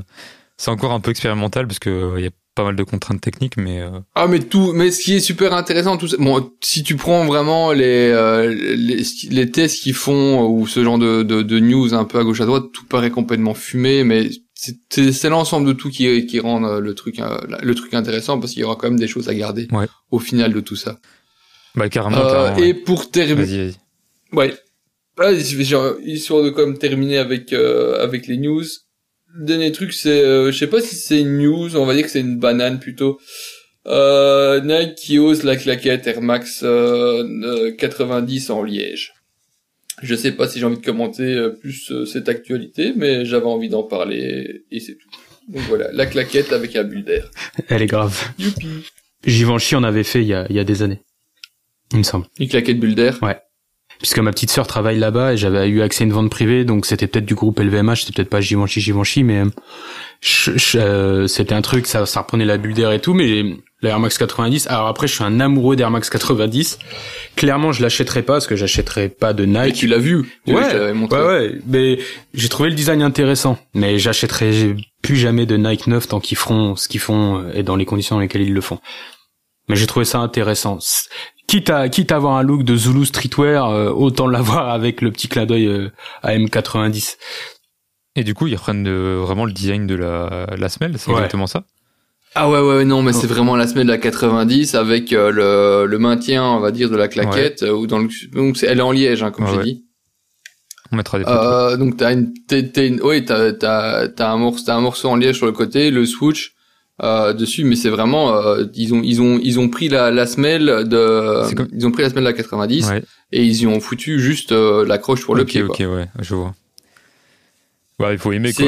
Je suis dubitatif max. euh, non, non, je suis vraiment, euh, je suis vraiment, oui, ben on peut le dire, dubitatif max euh, par rapport à ce truc-là. Euh, alors dans l'idée, c'est pas mal, c'est pas mal fait, mais c'est juste que le l'idée même de porter le truc, de porter ça, c'est, il y a quelque chose qui va pas. Bon, ce sera pour les fans un peu hardcore, tu vois, euh, des gens qui, qui s'en foutent de- d'Air Max. Avec la, avec les belles euh, socks blancs. euh, ça Ouais, va- sûrement, ça va cartonner la mort. Ouais, ouais, ouais. Surtout que ça va être transpirant à fond ce bazar. Enfin, ça, peu importe. Et voilà, j'ai fini pour euh, l'actualité. Bon, ben. Merci, cool, Rémi. C'était cool, ouais, mais merci. On va enchaîner tout de suite, du coup, euh, avec euh, un petit fashion faux pas pour changer aujourd'hui. Ah. Le fashion faux pas. Bye. Il me fume toujours ce, ce jingle. Euh, alors, alors, euh, bah aujourd'hui, j'avais envie de parler d'un truc un peu différent, euh, pour pas faire tout le temps la question sap ou le truc où on se livre un peu avec nos expériences. C'est de vous poser une question sur euh, sur un truc qui est que j'entends tout le temps, c'est le fait de, de mixer les fits. Donc c'est-à-dire que porter du, du loose en haut et du fit en bas ou inversement, etc. Et, et voilà, toujours- quand t'écoutes les gens, t'as toujours l'impression qu'il faut absolument, euh, si tu portes un truc loose en haut, il faut absolument que tu portes un truc loose en bas pour équilibrer, tu vois, et- etc. Et, euh, et je trouve ça hyper, un, un peu réducteur, tu vois. C'est, c'est encore une règle tu sais, qu'on a pondue un peu dans le style de, de, de, je sais pas, tu peux pas porter du bleu avec du noir, tu peux pas faire tel, tel et tel truc, tu vois. Et euh, je sais pas, je lui Pas demande justement qu'est-ce que pas vous, porter. qu'est-ce qu'il dit? Non, pardon, excuse-moi. Je... Vas-y, excuse-moi. vas-y, vas-y. J'ai pas entendu ce que t'as dit. Non, non, non, je rentrais dans les règles de certains. euh, Tu peux pas porter de chaussures noires. euh, ouais, voilà, bah, c'est exactement ça, tu vois. Mm. C'est le du même euh, du même genre. Et du coup, je me demandais justement qu'est-ce que vous en pensiez vous? Est-ce que pour vous c'est envisageable de porter des, des choses avec des fits totalement différents, enfin totalement, on va pas déconner, mais des, des choses qui sont euh, plus fitées par exemple en haut et plus loose en bas et mixer les mixer les, les volumes. Est-ce que ça vous paraît envisageable ou pas du tout, par exemple? Beau, est-ce que ça te parle? Euh, ouais, je, je vois le sujet. Alors, euh, ça m'ennuie un peu parce que après, on peut aussi avoir des affinités, tu vois, avec les silhouettes. Moi, je sais que la silhouette, c'est vraiment le truc que je regarde en premier dans dans les fringues. Et je suis pas un amoureux de silhouette avec, par exemple, un haut très oversize et euh, un bas euh, très skinny. Alors que je sais que ça se fait, ça s'est vu sur plein de podiums mode et et c'est un peu aussi la mode qu'on voit beaucoup chez certains jeunes avec euh, bah, des jeans 501 un peu au remont de paquet, assez ajusté sans être slim, mais avec des hauts beaucoup plus amples pour le coup, donc ça fait un effet un peu, euh, il y a un côté un peu lampe à bas jour. Et euh, et je trouve, enfin ça, je trouve que ça, va- ça, j'aime pas mettre de barrière parce que je, je- parfois je trouve ça très stylé et tout, tu vois, mais moi je me verrais pas porter ça. Tu vois, c'est quelque chose qui me plaît pas spécialement. Après, je vais trouver ça très joli sur certains sur certains grands mecs, tu vois, genre euh, quand quand t'es grand, un peu longiligne, euh, des grandes cannes et un haut très ample, c'est visuellement vachement beau, tu vois. Il y a, enfin, il y a un truc qui est accrocheur, ça ça envoie, tu vois. Mhm. Après, je suis pas amoureux de ça. Par contre, l'inverse, c'est-à-dire par exemple porter un bas très large avec un haut euh, très structuré, plus étroit et tout, ça, ça me plaît. Tu vois, par exemple. Et je pense que ça se retrouve même dans des styles très classiques, mais euh, si t'as, par exemple, un peu comme moi qui porte des jeans très larges, donc euh, tu vois un gros loose tapered avec beaucoup de volume aux cuisses qui se termine assez court et un petit peu étroit, mais bien large, porté assez bas, et bah le, et bah, putain, quelle belle expression, l'associer avec euh, une veste en haut, par exemple, un blazer plus structuré, euh, plus plus cintré, chemise rentrée et tout. Ça va créer un, un décalage à la fois de style haut bas et de et de volume que je peux trouver intéressant, tu vois. Et euh, après, tu, tu peux aussi trouver ça avec euh, les mecs qui vont porter des pantalons euh, très taille haute, euh, un peu bouffants, tu vois, des petites pants avec euh, deux trois pinces de chaque côté, donc ça bouffe et qui vont avoir leur t-shirt un peu façon workwear vintage de rentrer dans le futal. Et le t-shirt assez ajusté qui va souligner leur euh, petit biscotto et tout. ça, ça, ça, ça peut être ça peut être joli, tu vois. Moi, je le porterai pas parce que c'est pas ça me plaît pas moi personnellement, mais c'est vrai que ça peut être bien fait. Donc j'aurais, je mettrais plus un, un petit, euh, un petit attention. C'est plus difficile de faire euh, bas très slim et haut très large. Ça se fait, mais ça va bien aux grands gaillards et tout. Mais c'est peut-être un chouïa plus, Ouais, un chouïa plus casse-gueule. Ouais, plus casse-gueule, ouais. Et toi, Rems, euh, vas-y. Ben, euh, je vais te décembre parce que j'ai pas vraiment d'avis. Euh... J'ai j'ai un avis sur des feeds quand, quand je les vois, mais en dehors de ça, je peux pas dire oui c'est bien ou c'est pas bien ou ça va non, pas. mais par c'est exemple, c'est vraiment, truc que euh, tu ferais ou pas? Est-ce que tu, tu, Alors c'est le genre de truc que- j'ai fait dans lequel je me suis bien cassé la gueule. Euh, parce que j'ai l'impression que quand tu commences à jouer sur les volumes, plus tu joues sur la différence de volume, plus tu dois être sûr de ton coup pour que ça rende quelque chose de bien. Tu peux difficilement y aller yolo en disant eh, c'est bon là c'est très large là c'est l'inverse ça va le faire. Donc ça va vraiment dépendre de, la pièce. Je suis pas du tout contre ça rend parfois très bien comme dit Beau. Euh, le problème peut-être qu'il y a avec ça, c'est que euh, ça va beaucoup jouer avec ta silhouette. bah, tu soulèves un truc qui est intéressant, c'est que ça, ça demande pas mal de, pas mal de, comment, de, d'expérience et en tout cas de bien connaître sa morpho parce que ça va être hyper important pour ça, ça demande de bien connaître sa, sa, sa, sa- sa morpho et euh, même si on, en- on peut voir beaucoup ce genre de choses, ben souvent c'est complètement flingué. C'est plus, c'est c'est ça aussi qui fait qu'on a tendance à dire faut pas faire ça machin ou de, de dire qu'il faut pas le faire parce que c'est souvent mal fait. Euh, c'est surtout ça. Donc euh, l'idée même, oui, mais euh, il faut être conscient de ce qu'on fait, il faut être conscient des pièces qu'on prend pour le faire, et euh, il faut il faut avoir un certain œil, un certain regard, et pas juste suivre une tendance. Parce que moi, quand, quand je vois ça, je vois surtout aussi des looks avec des gens assez jeunes qui peuvent se le permettre parce qu'ils ont des, des, des, des silhouettes beaucoup plus filiformes. Mais dès que tu commences à avoir euh, des proportions qui sont plus, euh, euh, pas dire plus grandes parce que c'est pas ça, mais bon. Oui, euh, tu t'épaissis un peu, plus euh, plus d'adultes. euh, oui, si on veut. Euh, ben ça va être plus compliqué. Euh, Moi, j'ai vraiment l'image euh, du mec qui est un peu, un peu, enfin, qui fait, qui un gros muscu qui, euh, qui, qui va foutre un legging en bas et euh, et au-dessus un, un suite euh, quatre fois oversize euh, avec euh, l'encolure qui va jusqu'à jusqu'à l'épaule. Euh, et ça, c'est pas beau. Ça, ça, pardon. Ça, il faut pas faire. Et ça existe en plus. Euh, mais c'est, c'est- tu, tu vas sur n'importe quel Instagrammeur euh, d'un, d'un mec un peu, un peu, un peu pousseur de fonte, euh, tu vas trouver ce genre de choses. Euh, parce que l'idée qu'il va avoir derrière, c'est mettre en valeur leur corps, justement. Pas mettre, pas mettre une silhouette euh, globale. Ouais, ouais. C'est, ou soit te montrer leurs jambes musclées, euh, soit te montrer les hauts musclés, etc. Euh, et là, ça, je suis pas fan du tout, par contre. Euh, mais quand c'est dans des volumes de pièces, ça, je trouve ça assez intéressant. Mais je vois plus souvent ça de manière dégueulasse que, que Ouais, je pense qu'on est d'accord, c'est pas le côté morpho qui est qui, qui veut être mis en avant. Enfin, en tout cas pour nous, c'est plutôt vraiment le le- l'harmonie de la silhouette, tu vois. Et, et je trouvais ça juste intéressant, tu vois, de, Mais- de, de pas se fermer à, à ça parce que quelqu'un a dit que c'est une belle et que voilà, on quand- peut pas. euh, Après, je comprends le. quand t'as une silhouette harmonieuse, c'est pas, c'est pas, c'est pas mal euh, de vouloir la mettre en avant ou de jouer avec. Ce qui, ce qui est un petit peu, euh, enfin moi que j'aime vraiment pas, c'est quand tu commences à me mettre que ça en avant. Limite, tu te pourrais te foutre à poil pour le faire, ça serait bien. Moi, j'aime bien, moi, je- je- j'aime bien les vêtements, donc euh, c'est ça qu'il faut utiliser. Euh, donc utiliser sa silhouette, mais pas euh, se baser, mais pas ne faire que sa silhouette. Ouais, ouais. Ben, le côté Ouais. show-off, euh, genre en mode j'en montre, euh, j'en montre, je montre que j'ai des muscles, je montre que voilà j'ai un beau corps. hein. C'est pas un truc non plus qui me qui me parle qui me parle des masses, mais euh, mais je comprends que certains ont envie de le faire, tu vois. Mais euh, Oui, Voilà. chacun fait ce qu'il Ouais, veut, c'est ça. euh, c'est ça.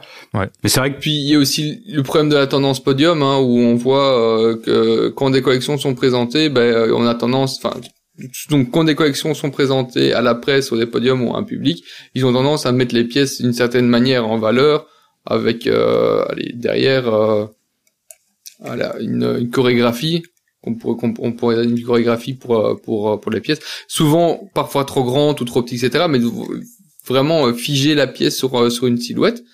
Euh, et il qui, ont, qui les reprennent telles quelles dans, dans, dans la rue, dans, dans leur quotidien, alors que ça fonctionne pas du tout. Faut pas, faut, faut pas confondre aussi euh, ce qui est bien en photo et ce qui est bien à porter.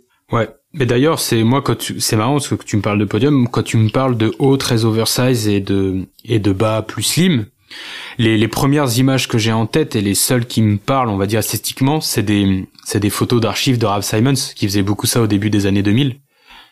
Et euh, Ouais. c'est ce que je vois d'ailleurs qui était qui était inspiré de sous-culture euh, jeune donc du coup on en revient euh, avec des mannequins jeunes on en revient que ça va ça, c'est c'est très joli sur des jeunes après c'est que c'est comme tout et tu et tu tu le soulignais assez justement c'est que et c'est peut-être pour ça aussi qu'on voit souvent qu'il faut pas le faire c'est qu'en fait euh, tous les blogs euh, les médias qui qui donnent du conseil homme sont des médias généralistes c'est pas des mecs qui partagent leur expérience donc du coup ils basent leurs conseils sur des choses très basiques et, et pas casse-gueule pour parler au plus grand nombre.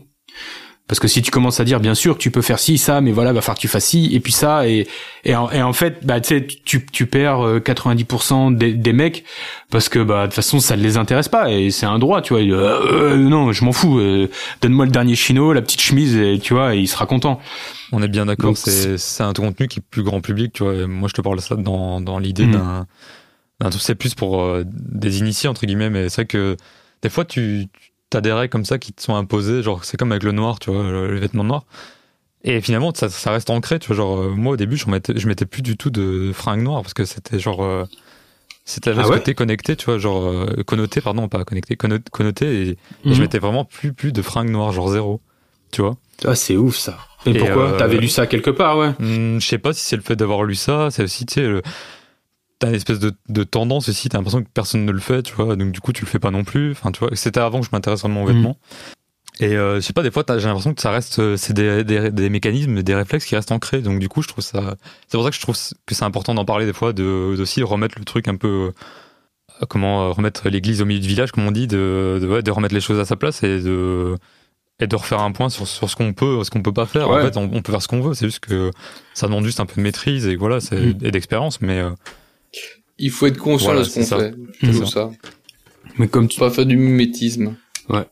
Ouais, ça, bah, ça, ça- en fait, ça pourrait être la conclusion de chaque euh, question sap ou fashion faux pas. Mais c'est, c'est qu'au final, il y a, comme on dit, il y a toujours une exception qui confirme la règle. Et donc, dans, dans ces règles un peu préétablies, on va dire, c'est des guidelines de, de gens, de gens basiques. Mais après, on peut, on peut bien, bien sûr sortir des sentiers battus et faire une tonne de trucs. ouais. De toute façon, D'ailleurs, faut euh, s'amuser, hein. Je, je te laisse terminer. Non, non, vas-y. Moi, j'avais fini. Bah, je disais juste que moi aussi, je préfère aussi le côté euh, plus fité en haut et plus large en bas, c'est plus facile à porter, comme tu disais. Ouais. euh, c'est un truc que j'aime bien faire. J'ai quelques vestes un peu plus, euh, bah, qui sont pas, euh, qui sont pas, euh, comment, qui sont plus fitées entre guillemets. Une TSS et et l'Uniqlo que tu m'avais vendu. J'ai oublié le l'Uniqlo Undercover là, ouais. qui pour le En- coup, tu vois, ouais, elle est en- pas, qui est pas hyper large non plus. Genre, je la mets, mais elle, elle passe limite. Tu vois, genre, je peux pas. euh, j'aurais pu prendre une L par exemple. Euh, Mais euh, je sais pas, je trouve que ça donne un truc un peu rafraîchissant les fits et ça. T'es pas tout le temps obligé de faire genre de, du loose et du, du sur loose et toi de, de tout le temps euh, surenchérir avec du volume et du volume partout et je sais pas, je trouve que c'est intéressant aussi de pour des gens qui, en tout cas moi qui aime bien porter des trucs un peu plus larges, de de- d'arriver à faire varier un peu ma silhouette, à faire varier un peu mes fits avec des pièces un peu un peu plus plus cintrées justement, plus euh, qui sont un peu différentes et voilà, c'est je trouve ça juste intéressant en fait. Ouais, ouais, sti- stylistiquement, ça, ça fait, ça fait sens. Et du coup, ouais, cette pièce-là, justement, elle structure tes épaules. Elle va souligner des choses que souligne pas forcément une pièce loose. Et tu vas, alors les gens qui nous écoutent, qui sont pas trop dans le truc, vous dire, mais qu'est-ce qu'il raconte? Mais du coup, d'un point de vue, d'un point de vue visuel, ça crée des lignes complètement différentes et, et c'est vraiment chouette. Enfin, on mettra quelques photos, je crois que tu l'avais shooté et, c'est cool. Ouais, ouais, j'ai des, j'ai des photos avec, euh, je montrerai ça. Ben ouais, mais en fait, c'est l'idée de cette chronique. Hein, c'est, évident que la réponse, elle est toujours. euh, Il y a des, des, exceptions et voilà, il faut rester ouvert. Et c'est pour ça que c'est cool d'en parler. Tu vois, ça, ça, ça permet de comment, de sortir un peu de ce, de- des fois des œillères qu'on a, qu'on a avec euh, avec le temps, avec les blogs aussi, euh, parce que c'est vrai que euh, on lit beaucoup de choses, mais euh, c'est souvent très généraliste et un peu fermé parfois. Et, On va voilà. encore dire qu'on est tout le temps d'accord, surtout. Bah, pff, ouais, je sais pas. Je sais pas. Ouais, Ah, vous vrai, savez- vrai vous en savez- vous on fait un podcast parce qu'on est- on, parce qu'on on s'apprécie, Ouais. tu vois, c'est pas. C'est aussi. Non, mais vous le- savez ce qu'on va, C'est comme de sacrés connards de dire, ouais, non, on peut pas faire ça, c'est dégueulasse. Mais non, mais Ouais, les gars, bah, ce qu'on va faire, c'est que quand on va quand on va sortir le podcast, on mettra sur le compte Insta et on posera la question euh, à ceux qui et ceux et celles qui nous suivent et on leur demandera ce qu'ils pensent eux de ça. Comme ça, Ouais, on carrément. verra aussi un peu. Carrément. Et pourquoi pas que certains nous partagent des tenues, des exemples et ça permettra de, de meubler en story et de justement de prolonger le, le, le débat. Ouais. Bah, mes chroniques, c'est vraiment le but, hein, c'est de créer du débat. Donc, si les gens veulent intervenir, c'est c'est c'est vraiment le bienvenu. hein. C'est vraiment ce qu'on demande. Donc, euh, n'hésitez pas à, à lâcher un petit commentaire ou euh, nous MP sur Instagram. euh, voilà. Ju- juste, euh, juste pour préciser, enfin, peut-être pour préciser, moi, c'est un truc que je fais pas, par contre. Ce genre de, de mix Ouais, ouais. euh, de volume. Ça me dérange pas, je trouve ça, il y a des, enfin, ça me dérange pas. Il y a, il y a, des, des looks que j'aime vraiment bien comme ça, mais c'est pas mon truc du tout. Bah ouais, bah c'est c'est c'est pas du tout une obligation. C'est encore une fois ce que je disais. C'est juste que. Ah non, du tout, c'est mais c'est juste pour préciser justement, la, la, je peux apprécier le, ce que ça, ce qu'on, ce qu'on peut faire avec ce genre de tenue, mais c'est pas moi, moi, ça me parle pas pour mes tenues. Ouais. Ce qui est totalement différent. On en a déjà C'est parlé. ça aussi la fois, différence mais- entre quelque chose que je pourrais faire et quelque chose que je peux apprécier chez C'est les autres. Ouais, bah c'est sûr. hein. Ça pourrait être un- le sujet d'un débat aussi. On en a déjà parlé euh, dans le dernier podcast, il me semble. Le le côté genre euh, qu'est-ce que j'apprécie sur moi et qu'est-ce que j'apprécie sur les autres, qui est pas tout à fait la même chose parce que tu peux très bien aimer des choses sur quelqu'un et l'essayer sur toi et ça te parle pas du tout parce que t'as pas la morpho pour ou parce que t'as pas euh, ça te parle juste pas quoi. Et donc c'est vrai que c'est intéressant aussi. Enfin voilà, je j'arrête. si vous avez un truc à rajouter, je vous laisse faire, mais Non, moi c'est bon. je pense qu'on a fait le tour. Moi, je dis qu'il faudrait quand même noter un jour les idées qu'on Ah, a. mais je note, t'inquiète pas, je note, je note. Bon, on a fait le tour. On va enchaîner tout de suite avec euh, ta chronique. euh, un Historic X. euh, oui. Historic X. Je te lance le Retour. jingle et c'est parti. C'est l'historie Kicks. Euh, D'ailleurs, je- il me semble que ça fait bien deux, trois fois que je n'ai plus fait. Donc, on va retour aux sources en parlant d'une paire qui va peut-être vous, enfin, qui, vous- qui vous parlera certainement tous les deux. Connaissez-vous euh, la Steel 98 ou la 98 ou la euh, 98, c'est suivant d'où vous vous trouvez. La 998 Non, non, non, la 98. Non, ça me dit rien comme ça. Je sais pas, je sais pas de quoi tu vas parler. Non, ben en fait c'est le nom, le premier nom qui était donné euh, à la Van Slip On. Hmm. Ok, Ah ouais. ok. Elle était référencée comme ça en euh, bon on va dire 98 comme ça. Ok. Tout le monde sera content. Euh, on va, donc je vais vous parler de la, de, de, de la slip-on de chez Vans. En fait, à la base, je voulais parler de slip-on et euh, ben, on tombe vite chez Vans euh, quand on cherche ce genre de modèle, même si c'est pas eux qui ont proprement dit, proprement dit inventé euh, ce, ce, ce style de, de, de chaussures. Euh, ils l'ont juste vraiment euh, Popularisé, ouais. on peut rendu dire, célèbre. ouais. Mhm. oui, mais en fait, ils l'ont rendu célèbre et euh, j'ai jamais, enfin, je m'étais jamais trop intéressé pourquoi? Et c'est c'est pas pour la raison auquel je, je pensais en fait. Et donc c'est de c'est c'est ça, c'est cette petite histoire là que je vais vous raconter. On va d'abord faire un retour sur Vance. Vance qui était créé en 1966 par les frères Van Doren. Ça fait très, euh, ça fait très flamand quand même, hein, comme, euh, comme. Ouais. Ça vient de chez Donc nous. les femmes Van Doren, euh, je, je sais pas, j'avoue, je j'ai pas été, j'ai j'ai pas été, j'aurais dû. Franchement, j'aurais dû aller voir jusque là. J'ai pas été gagné d'où venaient ces deux personnes. Enfin, de Californie, mais euh, avant ouais, ça. ouais. Donc d'origine. Euh, donc les frères Van, Van Doren, Jim et Paul ouvrent avec leur associé Gordon Lee et Serge Dahlia la Van Doren euh, Company, de Van Doren euh, Company à Anaheim en Californie. Et ont lancé la première chaussure, c'était la 44 de Van, qu'on appelle maintenant la authentique. Je sais pas si vous Ouais, voyez ouais. tous à quoi, Ouais. elle- enfin, vous, Ouais, je vous- vois. vous voyez à quoi elle Ouais. ressemble. Donc euh, première Vans authent- euh, la 44 à Vans authentique qui était évidemment portée par euh, par les skateurs, c'était la grosse époque euh, de- du skate. Euh, en- surtout en Californie du Sud, euh, qui après donc en, après en 1976 de Tony Alva et euh, Stacy Peralta. J'ai pas les cinémas au fait aujourd'hui d'ailleurs. C'est deux donc Tony Alva et Stacy Peralta, c'est deux gros noms du skate qui faisaient partie des Z-Boys ou la Zephyr Competition Team, un groupe de skateurs donc originaire de Venice à Los Angeles. Si vous l'avez vu, euh, où il y a le film Dogtown, le- de Lord of Dogtown qui en parle, qui parle de l'essor euh, de- du skateboard en Californie. Vous l'avez vu l'un et Non, l'autre non, ça me dit, euh, Non. ça me dit rien. non. Lord of Dogtown, non Ça, je me le Les je Seigneurs le de note. Docton en Je me- français. Je me le note, ça. Super Je film. vais aller voir. euh, Vraiment super film qui raconte très bien euh, justement les- le, dé- le tout début de, de- du skate, euh, du skateboard, donc euh, du passage de, du surf à- à- à- au surf à roulette. C'est littéralement ce qu'il raconte au, dé- au- au début et puis après l'ascension euh, des gros noms euh, du skate. Donc ces deux personnes-là ont, euh, fait une collaboration avec Vans ou du moins ont aidé Vans à lancer un autre modèle qui était le, la 95 rebaptisé Era. Donc la suite même de l'authentique, pour arriver après en 1977 et la 36, 36 appelée maintenant Old School, euh, qui était la première à avoir euh, la side stripe. Donc euh, c'est l'espèce de vague que l'on voit sur le Mm. côté euh, de, de la chaussure, qui est typique de Vans, qui est emblématique de Vans et qui reprend entre guillemets le- aussi le V de Vans sur, sur le côté. Hein.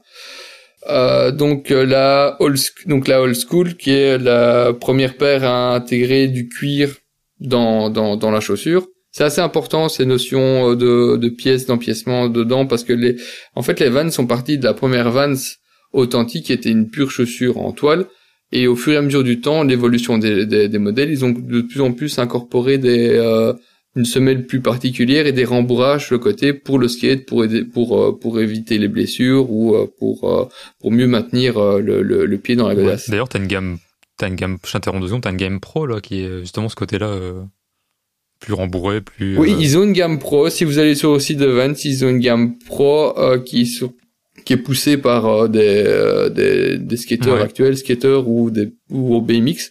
Il y a un nom pour les personnes des riders B- de BMX. ouais, je pense que c'est rider, je sais pas, je sais pas s'il y a un terme. Ouais. euh, je- faudra Ouais, on dit mais je pense rider. que c'est ça, ouais.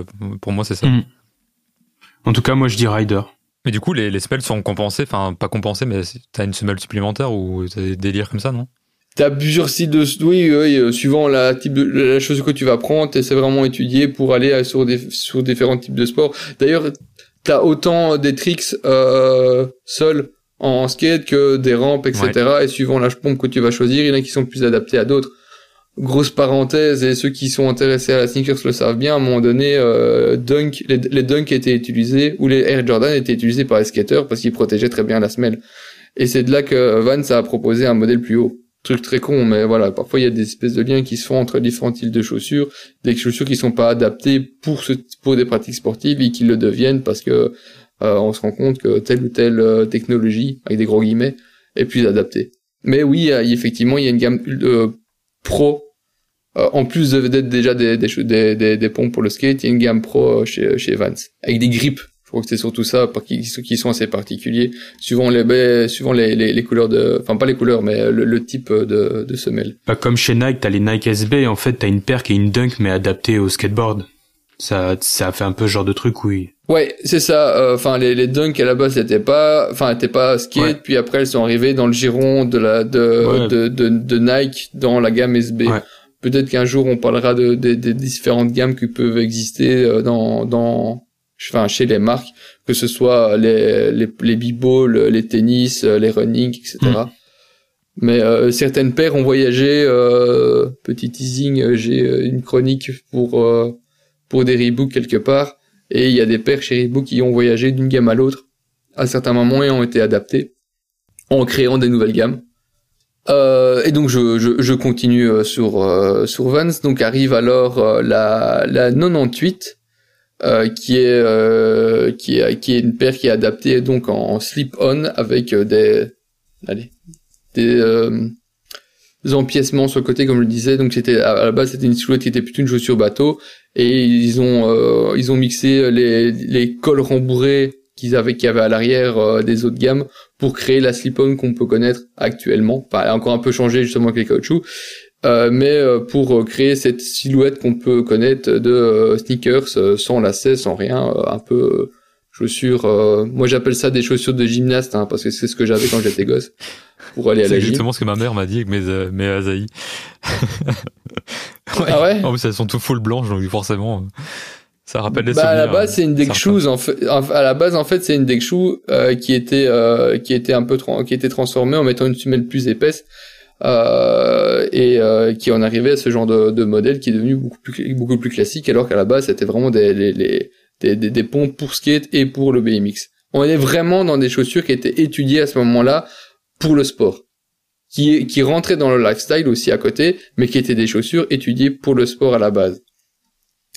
Et euh, donc euh, la la la, la slip-on sort et à la fin des euh, des années 70, Steve Van Doren, donc le fils du fondateur Paul Van Doren, a remarqué c'est que certains skateurs commençaient à colorer les semelles intercalaires de de la chaussure, de de, de, des chaussures, donc la la midsole littéralement, euh, en créant des effets de damier. Et euh, donc le fils a repris ce... Donc vous voyez, vous avez en tête euh, les, les, pompes à damier euh, slip-on ou les Vans à damier slip-on qui sont un peu emblématiques de ce type de paire. Euh, donc le fils du, du, fondateur a développé à partir de là l'idée de créer cette gamme de slip-on à motif de damier, donc sur le upper. Donc jusque là vous n'avez pas appris grand chose au final, et euh, comment euh, ah, euh, on appelle la checkboard slip-on cette motif, cette chaussure typique. Enfin c'est slip-on typique donc je je vous ai pas appris grand chose et comment est-ce qu'a été popularisée cette slip-on c'est grâce à Sean Penn. L'acteur? Pardon? L'acteur? L'acteur Sean Penn, qui en 1982 a tourné pour le, le, le film que je n'avais pas vu, j'ai vu entre temps, Fast Time à, Ridgemont High. Euh, donc ça chauffe au lycée Ridgemont, littéralement en français. Euh, donc le mec s'est pointé dans un magasin de Santa Monica et euh, a acheté plusieurs paires de, de slip-on à damier euh, pour euh, pour le film. Et c'était vraiment le, le, le, film teenage de l'époque, un peu un peu rigolo, pizza tout ça. Euh, et euh, le, le, film a tellement bien marché dans, dans la jeunesse que c'est devenu un, un, un, fucking hit pour la marque.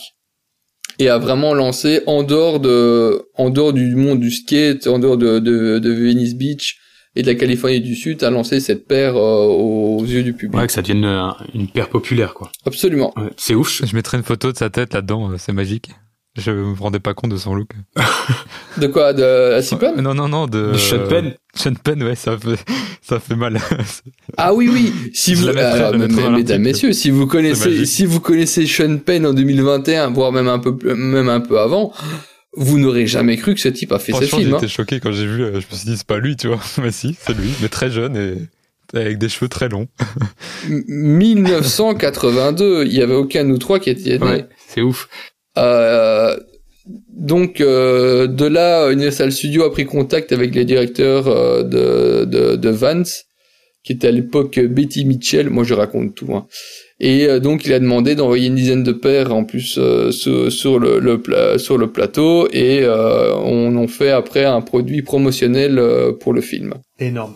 Et donc on a sorti par, par la suite euh, ce, ce modèle au grand public euh, qui était direct- directement inspiré du film. T'as mais je connaissais pas. Oui, je- ben, franchement, j'ai été ultra étonné parce que à la base, moi, c'est parce que c'est c'est parce que euh, Quentin avait parlé de de, de sa paire d'Azaï Ouais. qui était une slip-on, m'était intéressé, me dit tiens, allez, je vais faire une connexion la slip-on. J'ai pas trouvé grand chose, puis je suis tombé chez Vance évidemment. Et puis je suis tombé sur- justement sur la gueule de Sean Payne. What the fuck, qu'est-ce que c'est que ça? Et, et, et, et donc euh, la popularité de, de, de la checkboard de Vance, c'est Sean Penn qui l'a lancé avec un film tout pété euh, de 1982. Ok, bah, c'est- c'est C'est ouf. C'est énorme. Et euh, je clôture. Donc Steve Van Doren a, a déclaré à l'époque au LA Times, Los Angeles Times, que Fast Time a définitivement mis euh, Vance euh, en, en avant. Avant le, le film, ils étaient à 20 millions de dollars euh, de, de résultats sur la sur la paire. Et après le film, ils sont arrivés entre 40 et 45 millions euh, dessus. Donc ils ont doublé les ventes de la paire avec le film C'est ouf. avec 10 avec avec 10 paires vendues à la prod, ils ont doublé sans autre publicité hein. Ouais. C'est surtout ça qui est fou. Il y a aucun truc publicitaire, c'est le mec qui s'est pointé dans euh, dans une boutique, tiens ça c'est pas mal, boum, doubler les ventes. Ouais. Eh, il enterre tous les influenceurs du monde, Sean Penn, sur ce Placement coup-là. de produit au calme, mec, qui a fait, qui a fait Ouais. très bien.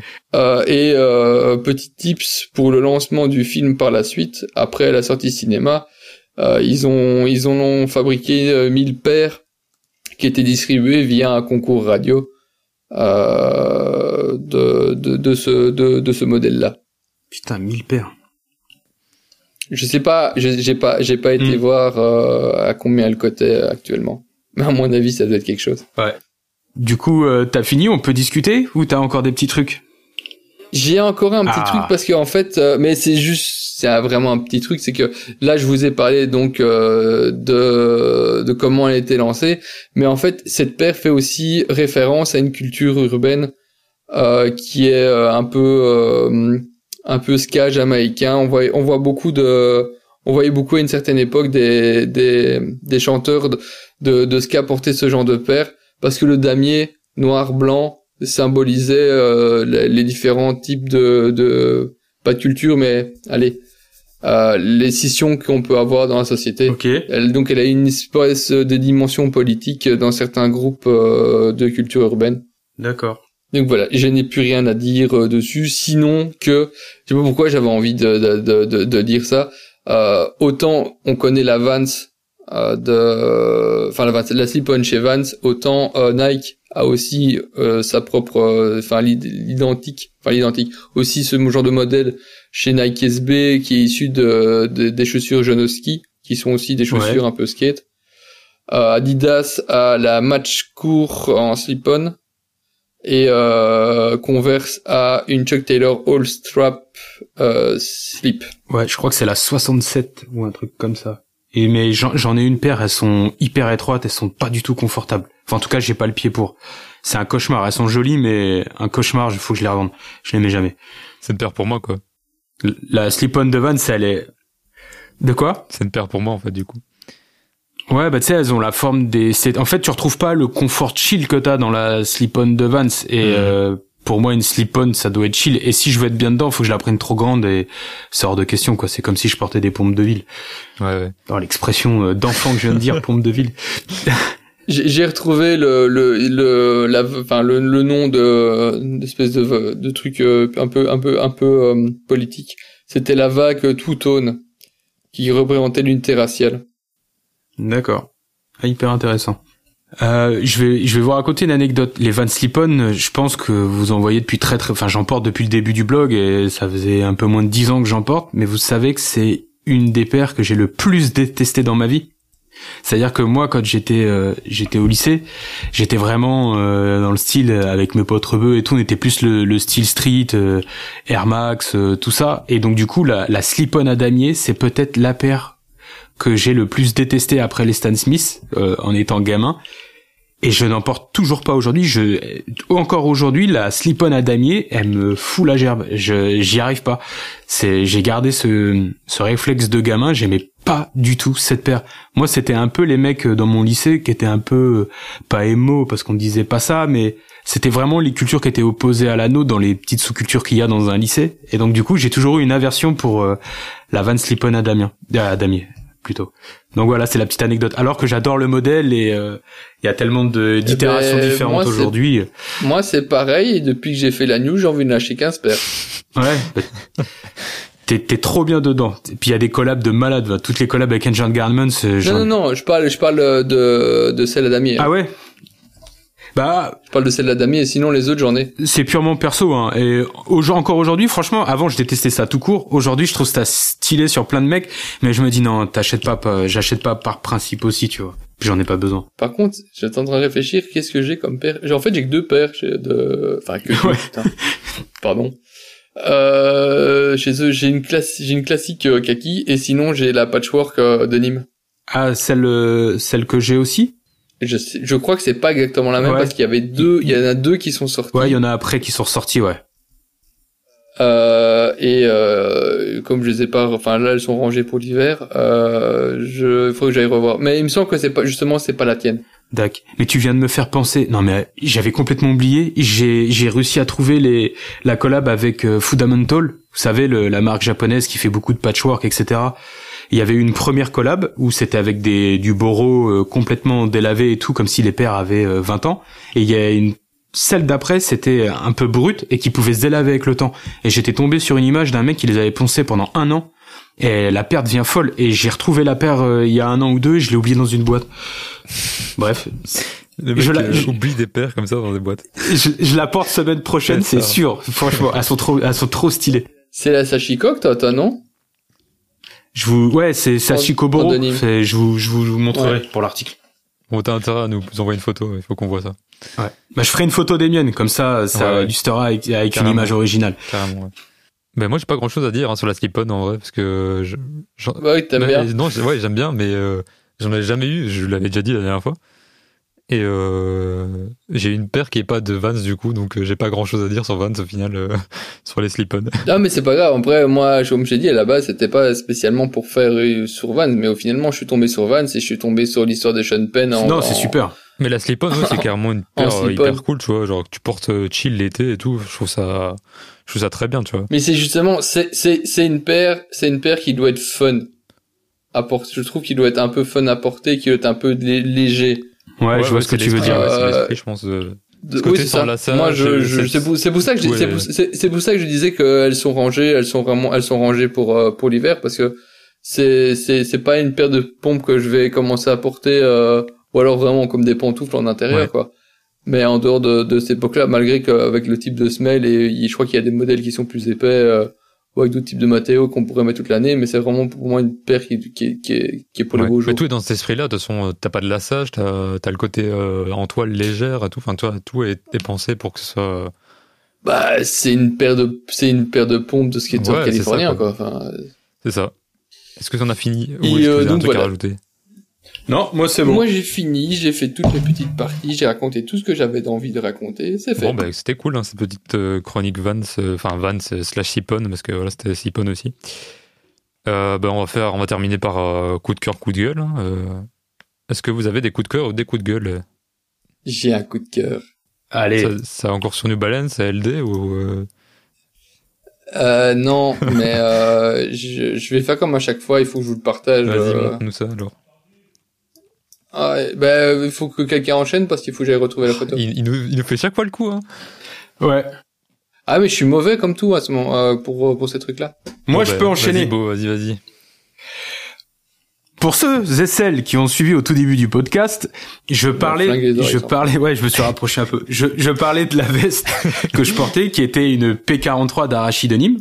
Ouais. Et en fait, il y a une petite histoire autour de cette pièce. Je suis pas en train de faire la promo d'Arachi, mais c'est le hasard qui, d'ailleurs, je pense, a, a cimenté l'amitié que j'ai avec le fondateur. En gros, l'é- l'été dernier, euh, j'étais en shoot pour Monsieur Cam et tout, je, je faisais un petit peu son lookbook et tout, j'étais, venu pour ça. Et euh, bon bref, bah, le samedi il travaillait, donc on l'a laissé bosser et on s'est retrouvé euh, chez Thibault, le fondateur d'Arachi, avec Nico. Et il nous a ouvert, c'est un collectionneur de vintage, c'est un passionné de militaire, enfin bref, le mec c'est une bible, je l'ai déjà dit. Et là, il sort quelques vestes comme ça et il nous dit j'ai une veste de cœur que je veux refaire depuis longtemps, c'est ma préférée. Il nous sort une pièce vintage. Et là, je regarde la pièce et je me dis, mais putain, c'est, exactement les poches militaires. Je m'étais imaginé une pièce que je voulais faire pour Borali, transformée à partir d'une pièce que j'avais vue une fois euh, sur une image d'archive. Et c'était cette pièce-là. Lui, il l'appelle la P43, mais en fait, c'est ce qu'on appelle une chemise, euh, une HBT shirt. Et en fait, c'est une, c'est ce que portaient les soldats américains lors de la Seconde Guerre mondiale. Enfin, une partie des soldats américains, les Marines, je crois. Attends, si je dis des conneries, il va me flinguer, j'ai pas encore écrit l'article. Et en gros, coup de cœur. Et là, il a, il a, il a, il en a deux, il en a une d'archives, tu vois. Donc euh, la pièce, bah, elle date vraiment des années 40, tu vois, en HBT tout, un peu poncé. Enfin, elle a été portée, c'est même pas une dead stock. Je la passe. Ah, je la trouve un chouïa petite. Euh, En plus, j'étais habillé l'été hyper large. Non, elle te va bien et tout. Je dis bah, vends-la moi. Il me dit non, je peux pas. euh, C'est là-dessus que je travaille mes patrons et tout pour après. euh, non, non. S'il te plaît, s'il te plaît, s'il te plaît. Je commence. Alors je le connaissais à peine et tout. Un enfant, vraiment un enfant. Papa, papa, s'il te plaît, achète-moi des bonbons, des bonbons, des bonbons. Tu vois. On l'a perdu. ouais. J'ai j'ai jamais réussi à le faire céder. Bref, et il a parfaitement aussi Thibaut, si tu m'écoutes, t'as as eu raison. Faut pas, j'étais capricieux. Et je l'ai gardé en tête. J'ai fait des photos et elle m'allait un chouïa grand, un chouïa petit, tu vois. Elle était en 36R, je m'en rappelle. J'avais pris des photos et tout. C'est comme euh, vraiment pour la geeker. Et j'ai retourné internet et je trouvais pas. Soit elles étaient trop défoncées, hors de prix et tout. euh, Ouais, pas à la bonne taille. Ouais. Ouais.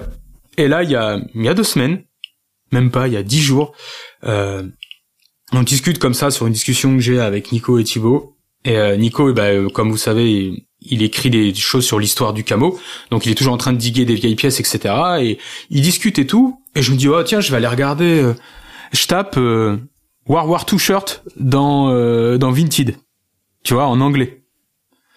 Et là, qu'est-ce qui apparaît devant mes yeux?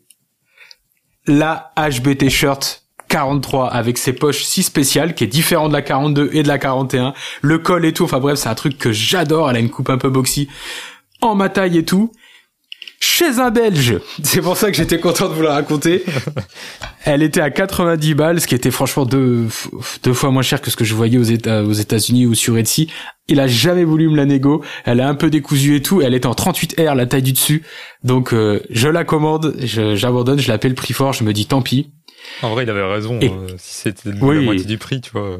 Mais bon, par principe, ouais. euh, t'as négocié, mais je comprends. ouais. Bah j'ai tenté, non j'ai tenté parce qu'elle était décousue au niveau de l'aisselle et tout, et je sais que si je veux refaire ça bien, ça va me coûter cher, tu vois. Mais en vrai c'est pas dérangeant, je la voulais surtout parce que je dois bosser sur euh, une pièce un peu spéciale pour Borali et je voulais avoir celle d'origine pour tra- pour travailler à partir de la pièce d'origine. Et euh, et je l'ai reçue, je l'ai essayé, elle me va de ouf, elle est magnifique, elle a une patine de l'espace. euh, Bref, je suis amoureux de cette pièce, donc c'est vraiment, je la porterai pas, ou alors euh, une fois de temps en temps, mais c'est vraiment pour la collection et pour travailler dessus. Mais euh, voilà, je suis amoureux de ça et euh, du coup, moi, je porte la repro sur moi avec une poche déchirée. Enfin bref, je vous raconterai ça dans un article. C'est une, par rapport à une pièce d'archive, une petite anecdote. Mais euh, c'était une pièce coup de cœur et j'ai enfin l'original euh, qui date de l'époque, a été porté par un soldat parce qu'elle est, on voit vraiment qu'elle, enfin, elle est usée quoi.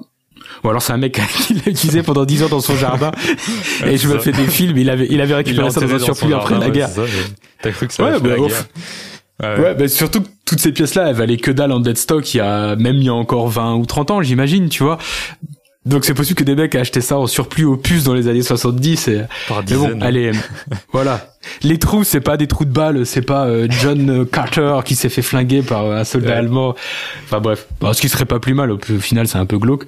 Mais donc voilà, c'était c'était mon coup de cœur, euh, un gros kiff sur euh, peut-être ma pièce favorite euh, de Militaria vintage, qui est pas rare, qui est pas ceci, qui fera pas bander les passionnés du vintage. Mais moi, j'ai une histoire particulière avec elle, à la fois avant et une amitié avec un mec que j'aime beaucoup. Donc euh, voilà. C'est beau. Merci la Belgique. Bon Rémi. Ouais, mer- merci les Belges. Et Rémi, j'ai meublé. Hein. Là, j'espère que t'as retrouvé l'image. J'ai retrouvé et je te dis de rien pour la Belgique. On est là. Force. Donc, donc je voulais envoyer. Donc, euh, vous, vous- voyez-vous ce mon coup de cœur? Ouais, et je te dis tout de suite, c'est pas pour moi. Mais après. Ouais, ouais, ouais. je- je- Alors. J'imagine. Bien, donc il, donc il s'agit d'un. Oh, vas-y, vas-y, beau. Tu seras meilleur que moi pour Je- euh, pour le Je décrire. connais pas la marque, mais Ou si tu On- connais la marque, je te dirai à ah la bah fin. si la cloche. Alors on dirait, euh, on dirait un, c'est une sorte de, on dirait un sac qui fait assez féminin, mais ça reprend le design d'une balle de baseball, si je dis pas de conneries. Ouais, c'est- moi ça fait penser Ouais, à ça. c'est une sorte Ouais. de de sac week-end. Ouais.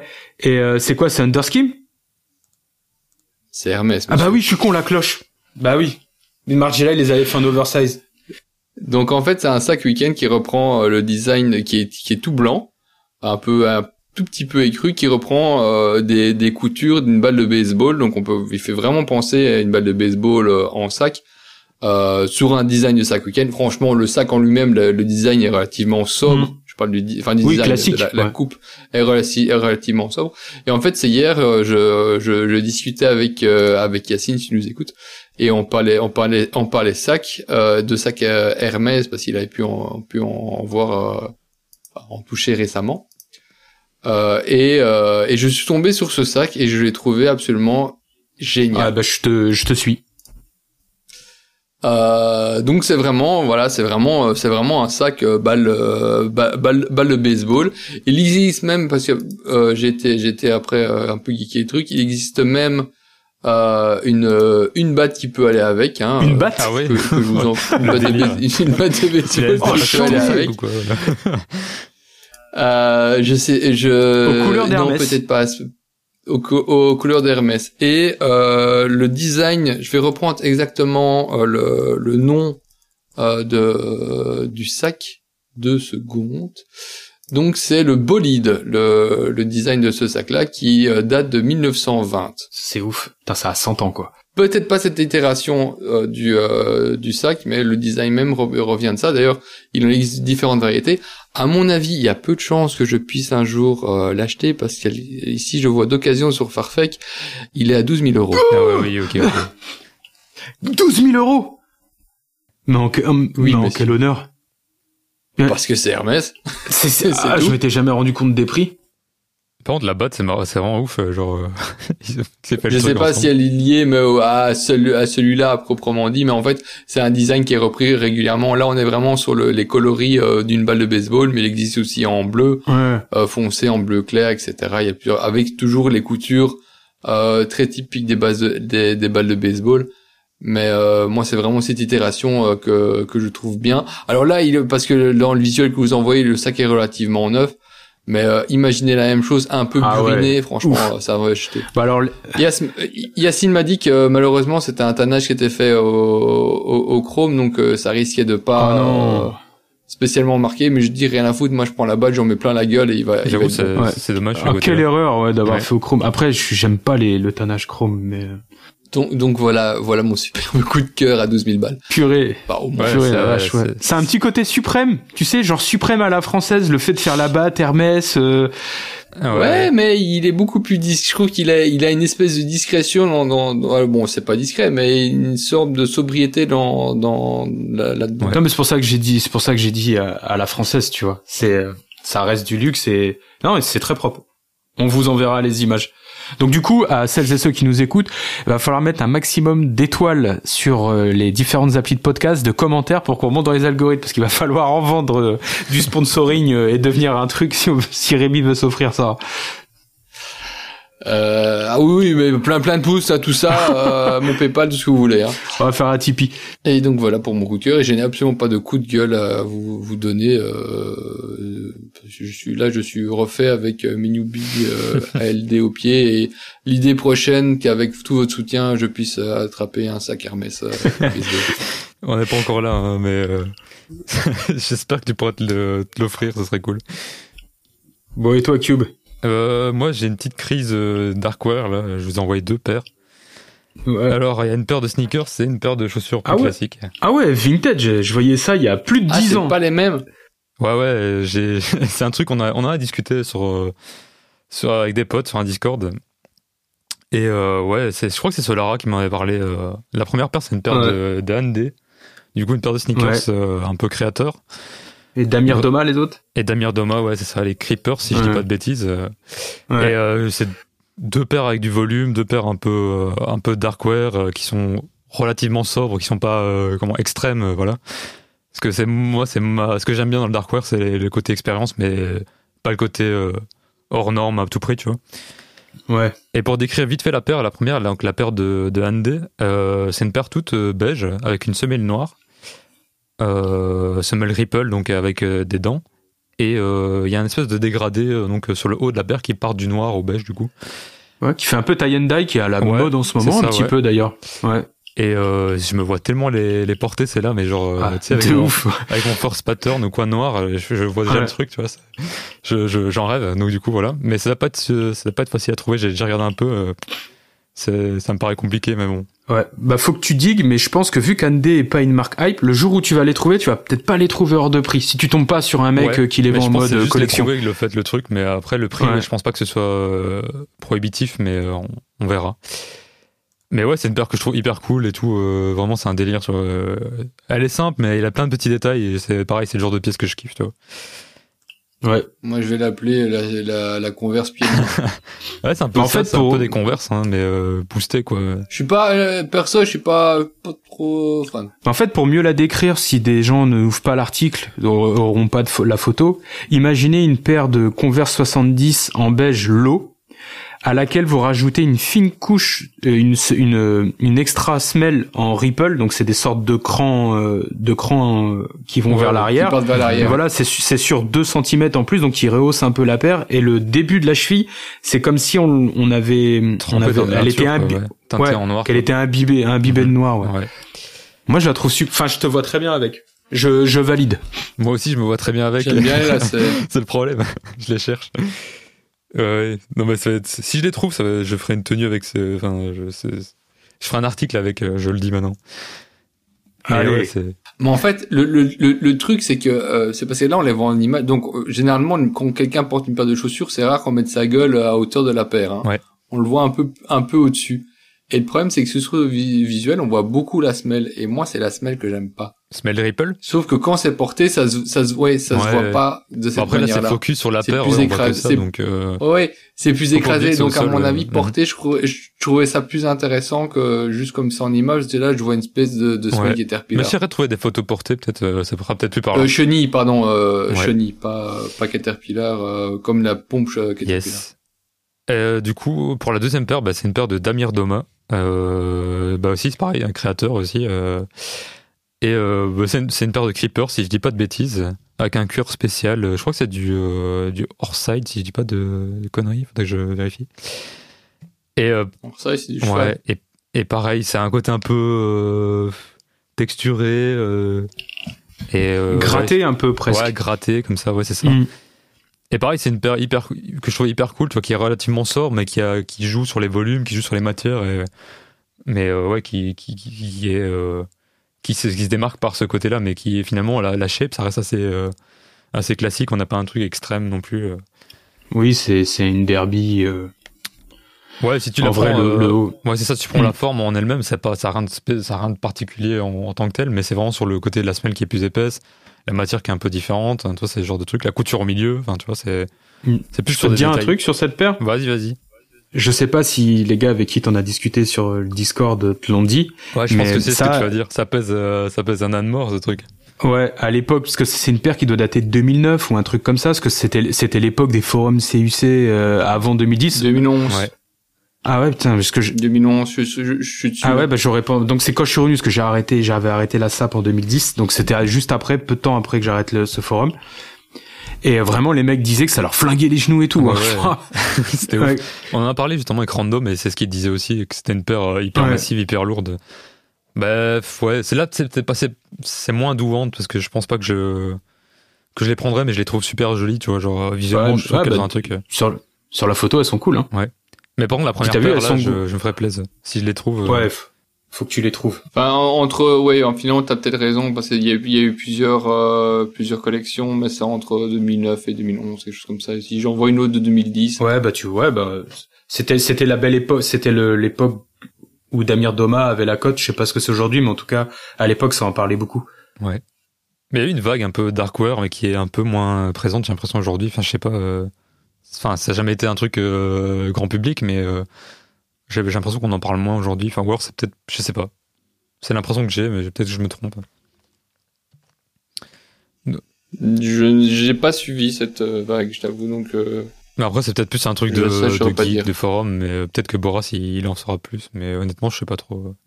De quoi? Damir Doma Ben, euh, j'ai l'impression que t'avais, t'as eu une, qu'il y a eu une période un peu où il y a, un- c'était un peu plus populaire le darkwear, mais peut-être que c'est, c'est moi qui me fais un, Ouais. un film. Non, vois, mais genre, euh, Non, ça restait un truc ultra niche et que il y a il y a 10 15 ans, enfin même il y a 15 ans quand on a commencé sur les forums tous, on était tous curieux, et il y avait ces marques qui étaient au final très chères et ouais. qui étaient très très confidentielles et c'est vrai qu'on avait tendance à aller vers ça par curiosité. Et tous ceux qui sont que je connais encore aujourd'hui qui sont passés par cette phase en sont ressortis parce que c'est un truc euh, si t'es pas faut être dans des milieux très spécifiques euh, si t'es pas un artiste ceci ou je, je sais même je, je sais même pas, ouais. tu vois. Ouais.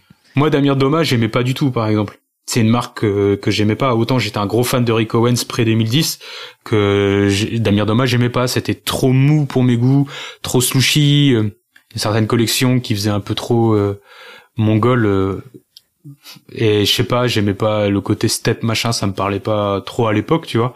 Mais ça avait un vrai parti pris. Après, c'est des marques créatives. Ouais, ouais, c'est ça, ouais. Bah, c'est pas trop mon délire Euh. non plus à la base, mais euh, Hmm. j'ai juste flashé sur cette paire parce qu'on en parlait. Je sais même plus comment. Je pense que c'est Solara qui me disait ça. Et, et voilà, euh, voilà, c'est resté en douante et je, les cherche depuis. Voilà, je pense qu'on a fait. et c'est un cheval, effectivement. Ouais, les- le- la, la Damir Doma, ouais, ouais.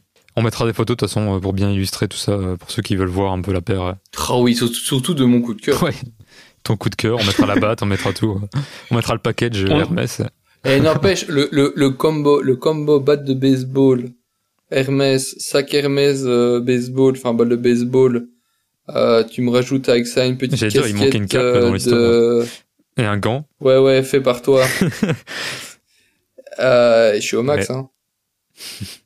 Puis qu'il y a voilà, la, la tenue euh, de, du jersey de, de joueur euh, des Yankees. Ouais, parti. tu ris, mais euh, la cape que j'ai envie de faire, elle sera un peu dans le délire euh, baseball et tout vintage, donc euh, en vrai, Pourquoi je dis ça, donc tu ça, crois? ça, ça matcherait bien en vrai. Ça matcherait bien. Mais ouais. Mais euh, pour teaser un peu, la, le proto est bien avancé et tout, mais euh, ça reste sur des, des petites finitions. Je suis un peu, je suis un peu chiant, genre. euh, euh, je, je suis pas très rapide, J'aime bien prendre le temps aussi de, de finaliser la pièce et. Et voilà. Et puis je me lance, donc du coup j'ai pas Si- mal si- d'appréhension sur plein de choses. Donc euh, Ouais, mais sinon, tu peux envoyer des protos à des gens Ouais, qui aiment sais. ça. hein. ouais, non, mais il faut que je le fasse. D'abord, je m'occupe de mon premier drop et après je m'occupe de, je m'occupe des casquettes. Ça, c'est Eh les gars, les gars, euh, je, je fais une pause pour celles et ceux qui nous écoutent parce que vous devez rien comprendre depuis tout à l'heure, parce qu'il faut quand même avoir suivi. Notre ami Cube euh, montre un projet et a une marque qui s'appelle Udashi. On en parlera plus en détail euh, très prochainement. Mais en gros, à chaque fois que vous les entendez parler de ça, c'est ja- veut jamais dit. c'est que- bah voilà c'est cré- c'est que Rems donc euh, Cube a commencé à, à designer des des bobs des bucket hats et en gros euh, Rémi voudrait une casquette et donc toutes les discussions que vous entendez depuis le début du podcast tournent autour de ça mais on en parlera parce que Ouais, ouais. bah on est aussi là Bah, en pour fait, parler en de nos projets et c'est un truc vraiment cool Ouais, Mais- ouais. Je voulais pas en parler parce que, enfin, c'est pas que je voulais pas en parler, mais je, j'attendais d'avoir un peu plus de concret pour qu'on en parle plus, tu vois. et, euh, Ah, mais de toute façon, c'est toi qui montes, donc si tu veux pas en parler, ce sera simple. comment ça, vas-y. Dans quel sens? C'est toi qui fais, bah, c'est toi qui fais le Ah montage. ouais, ouais, je pourrais, ouais, si, si, je veux tu, cut, si, euh, tu, si tu veux éviter les spoils ou Ouais, faire des cuts ouais. dedans. Non, non, mais je voulais dire, je voulais, je voulais attendre qu'on ait, que j'ai un peu plus de concret pour pouvoir en parler plus sérieusement, parce que bon. Ouais. Là, ça Ah reste bah du voilà on tease on tease on, en, on fera une spéciale Ouda Carrément. Donc, s'il vous plaît, allez le harceler sur les réseaux sociaux, partout où vous pouvez le trouver, pour qu'il lance, pour qu'il avance, pour qu'il soit motivé à euh, m'envoyer euh, Ouais, ouais. Bah attends, je l'ai dit, hein, tu, seras là, tu seras le premier à, à avoir une casquette sur. euh, Je, je peux poser une question et après on va peut-être se, on va peut-être se quitter. Ouais. Est-ce que parce que moi je suis un, un bel amateur de casquettes, même si j'ai un peu trop de cheveux maintenant. Est-ce que dans ton design vintage, t'as prévu une visière courte? Ah ouais, ouais, visière courte et visière molle. Donc Ah bah alors pas- dépêche-toi de les faire ces putains de casquettes, bordel. Bah de toute façon, euh, j'avais posté des photos, je pense. Euh, j'avais fait une- un, un proto en velours, velours noir. Mhm. Et euh, ouais, ça, ça, c'est assez typé vintage, avec une visière assez courte et tout. euh. Ah bah alors là, là ça me parle. Je lui avais même mesuré toutes mes euh, toutes mes Et ça m'a casquettes. servi d'ailleurs, je me suis inspiré de Mhm. ça. euh, ça m'a bien servi les, les photos. Putain, cham chamé. Et c'est là que j'ai découvert que la plupart des casquettes avaient exactement le même format. Bah ouais, c'est fou. Hein. Euh, même si la- largeur, euh, ouais non, ouais. La, la, la largeur, euh, profondeur, on est vraiment euh, sur, euh, on est, on, est, on est, il y avait quoi? Il y avait deux formats Ouais, pratiquement? Ça reste Mais c'était à standard, 0,5 ouais, c'est ça. près, hein. T'as quand même des trucs qui, qui ressortaient à chaque fois. C'était très standard, C'est ouf parce ça. que les formes sont vraiment différentes, mais t'as quand même des standards euh, en termes de mesure qui, qui restent et c'est c'est intéressant. Mhm. Enfin, du coup, voilà, c'est le petit teasing euh, de fin d'épisode. Et euh, Pour ceux qui sont, qui ont eu le courage d'arriver à deux heures, on a deux heures déjà là? Ouais. Ah ouais, ouais. c'est pour ça, faut qu'on se quitte bien, faut qu'on se quitte ouais. pour euh, que ce soit pas trop long. Je m'étais dit, il va être court cet épisode et finalement, euh, ouais, on a quand même réussi à faire tenir le truc, donc euh, voilà. Bref, euh, ben, je pense qu'on a qu'on a tout dit. hein, on va se quitter Ouais. là-dessus. On termine toujours avant de se quitter. Mes amis, n'oubliez pas sur partout sur les plateformes où c'est possible de laisser si possible 5 étoiles, un commentaire, ça prend quelques secondes et en fait on a appris que ça a aidé à valoriser le podcast et à nous faire monter dans les algorithmes et pouvoir que plus de gens découvrent euh, ce monde merveilleux qu'est le vêtement et les geeks qui peuvent euh, évoluer dedans. Donc euh, voilà, ça nous fera plaisir si ça grossit, qu'on est de plus en plus à écouter. euh. Donc merci pour votre soutien et tous les mots sur Insta, etc. Ciao. Ouais, carrément, ça fait plaisir. Salut, salut. À bientôt, des bisous. Bye bye.